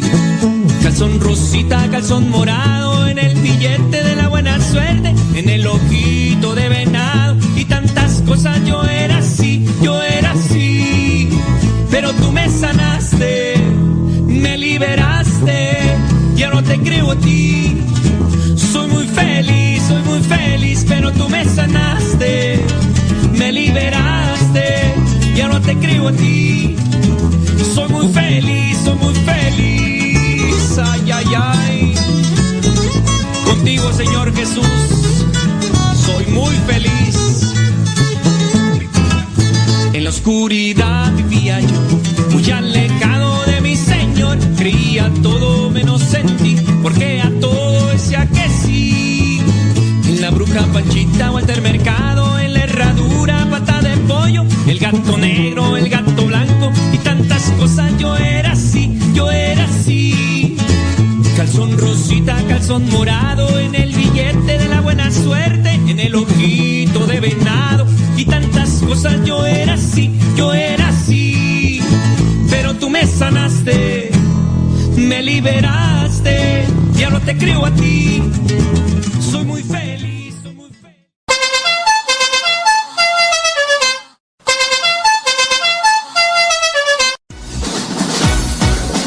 Dice por acá rápidamente, pregunta, ¿es válido tomar una enseñanza, ejemplo, en YouTube, Facebook, en mi casa como manual, ya que no tengo tiempo de ir a la enseñanza de la iglesia? Yo sirvo mi parroquia, estoy consciente. Pues depende de quién esté impartiendo la enseñanza, ¿no? Pero igual no puedes decir, oye, yo ya no voy a ir a la iglesia porque ya lo estoy todo tomando en YouTube. Así como, por ejemplo, algunas personas que dicen que ya no van a misa porque pues ya la están tomando ahí en el internet. Digo, al rato que tengan hambre no vayan a un restaurante, vean Masterchef. Sí, es que dependiendo, mira, el mismo programa puede servirte como una forma de, de instrucción. Aquí en el programa nosotros compartimos algunas cosas y las personas a veces entre poquito y poquito van aprendiendo lo elemental. Y no puedes decir que tú digas, "Es- eso no es correcto, no es válido. O sea, si tú estás buscando la aprobación con relación a unas pláticas que te están pidiendo en tu parroquia, no podrías llegar y decir, yo no voy a las pláticas porque yo las tomo por YouTube. En primera, lo que quieren es que también tú tengas una participación dentro de la comunidad parroquial. y no podrías tú presentar como una cuestión de validez lo que estás recibiendo ahí en, en el YouTube. Lo que yo veo, lo que yo escucho fuera de una clase me sirve. Yo voy a una clase, no sé, algo que podría yo haber tomado hace algún tiempo. Estuve en unos talleres de edición y dirección de video. Yo tomaba esos talleres y a su vez también yo leía libros aparte o también tomaba algunas lecciones en internet. No quiere decir que no sean válidas. Aquí la cosa es que yo incluso agregué más conocimiento, a tal punto que cuando en los talleres me preguntaban cosas o me exponían cosas, se me, aclaraba, se me aclaraba mejor porque yo ya las había tomado. No es tomar como una cuestión de validez una cosa u otra, es teniendo en cuenta que lo que tú estás recibiendo en el internet te pueda servir y te pueda aprovechar. No puedes decir, ya no voy a ir a esas pláticas que están pidiéndome ahí en el para los sacramentos, porque yo la estoy tomando en YouTube. A ver, vamos a hacer un examen, a ver si es cierto, vamos a preguntarte las cosas, a ver si las respondes y, y ya, ¿no? Dice, en el tema de los compadres, ¿podemos cambiar a los padrinos a alguien que sí cumpla en su función? Pues dentro de lo que vendría a ser una fórmula sacramental, no, porque ya están establecidos padrinos fulano de tal y sutano de tal. Así como también se cambian a los papás a veces porque este papá no cumplió, pero no necesariamente a veces se hace un título de este es el papá o el padrastro y este sí cumplió y el otro no cumplió, ¿no? Al final de cuentas es un, una forma honorífica de mencionar este es tu padrastro, pero algunos pueden decir que el padrastro es mejor que el papá, que el que, que, el que engendró. Igual, pues también en el caso de los padrinos, podríamos decir, nuestros padrinos eh, no cumplieron, hay otras personas que sí hicieron esa función de apoyo, de formación en la fe, pero no les digo padrinos, no, es que no es un título. En este caso no es, ah, este es el título, padrino, este sí, porque este sí cumplió, no, es una responsabilidad. Yo incluso podría decirles a ciertas personas en mi vida como sacramental, decirles padrinos, pero no les digo padrinos. Por ejemplo, Martín Villaseñor, que me dio los cursos bíblicos, me ha compartido parte de eso. Yo no le digo padrino. Y fue el que me, me, compartió los cursos bíblicos, su experiencia, y no le ando diciendo padrino, ni él tampoco me dice, tienes que decirme padrino, ¿eh? porque eh, yo necesito ese título, porque en la medida que tenga más títulos, Dios me va a dejar entrar al cielo. No, no hay que andar buscando esta función o creo que nosotros tenemos que apegarnos. Si alguien, sin necesidad de que te digan o no te digan o te llamen, ayuda al crecimiento y la formación cristiana. Y ya. Dice, en una misa de cuerpo presente al incienso y en otras no sé por qué. Ay, quién sabe, yo no le entiendo ahí esa pregunta, Dios mío santo. En una misa el cuerpo presente al incienso y en otras no sé por qué. Sabrá Dios qué quiere decir. Sí, este, no sé. Ahí a ver, a ver si le acomoda ahí. Que si en una misa de funeral se pide colecta, sí, sí se pide colecta. Bueno, dependiendo, ¿no? Si se quiere pedir, si no. Sí, sí, esa, no, esa pregunta no la entiendo. A ver, explícate, explícate por qué. Ándele, pues, bueno, déjame ver por acá. Otra cuestión. Eh, una pregunta, si una pareja que está casados por la iglesia católica se divorcian y uno de los dos se junta con alguien de otra religión, ¿esa persona pierde el derecho de comulgar? Miren, en cuanto se separan las personas, si no se juntan con otra, pueden seguir comulgando. Pero si se junta con otra persona, es más, estaban casados por la iglesia y se juntan con otra persona, están en pecado, no pueden comulgar, no pueden confesarse. Eh, si alguien en la otra religión, esa persona pierde el derecho de comulgar y pierde el derecho de comulgar, lo puede volver a recuperar o lo pierde para siempre. No es para siempre, miren. A ver, sin revolvernos tantos. Estas personas estaban casadas por la iglesia, se separaron.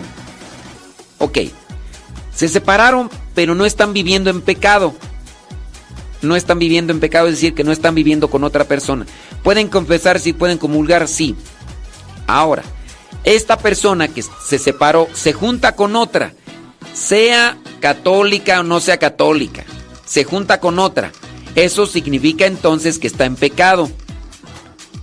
Ahora, tú dices, pierde, pierde el derecho de comulgar para siempre. No, no es para siempre. Mientras esté en esa relación de pecado, no puede comulgar. Mientras esté en esa relación de pecado, no puede comulgar. Y chan chan, ya. Se separa de esa persona de relación de pecado, puede confesarse y después comulgar, siempre y cuando no estén en relación de pecado. Dice, me pasó algo inexplicable para mí. No voy a pensar que estoy loca. Asistí a misa, en el momento de recibir la comunión la recibo y me regreso a la banca, me hinco, cierro los ojos y empiezo a orar. En ese momento Jesús me da la visión de ver su corazón latiendo en el sagrario. No fue algo imaginario de mi parte, Padre. Y ahora me siento muy confundida, me siento tan indigna. Bueno, pues esa es una situación que debes de arreglar, pero con temor de Dios de seguir igual y no tener una verdadera conversión. Deme un punto de vista. Pues son regalos de Dios. Son regalos de Dios. Si tú quieres responder a ese regalo de Dios, pues conviértete, comprométete, vive más en santidad. Yo no creo que estés loca. Loca puedes estar si a pesar de esos regalos de Dios no te conviertes y te, te comprometes más con Dios. Eso, ahí podría decir, pues estás loca. O sea, Dios te regala esas visiones que no a todas se las regala y tú sigues con tus pecadotes, igual de chismosa, argüendera, mitetera, neurótica, eh, corajuda, biliosa, chismosa, peleonera, eh, so- soberbia, eh, vanidosa. Ya, bájale. Te- está regalando todo eso, Dios, y todavía sigues de mitotera, neurótica, biliosa, berrinchuda, geniuda, criticona, eh, eh, pues ahí yo digo, estás loca, estás loca. ¿Qué quieres? O sea, ya te pareció Dios, te dio ese garro, regalo Dios y sigues todavía de neurótica, celosa, criticona, juzgona, te crees ya la perfecta, la crees que sudas agua bendita. Pues no. Eh, no, no, pues no. Así que ah, ahí está la, la estación, pues, ¿qué quieres? ¿Verdad? Son, son regalos de Dios que no a todos se los da y si a ti te lo regaló y no le haces caso, ahí sí darás a los que ahí están, a los que nos escuchan en la... a los que nos escuchan en la, en la repetición, muchas gracias.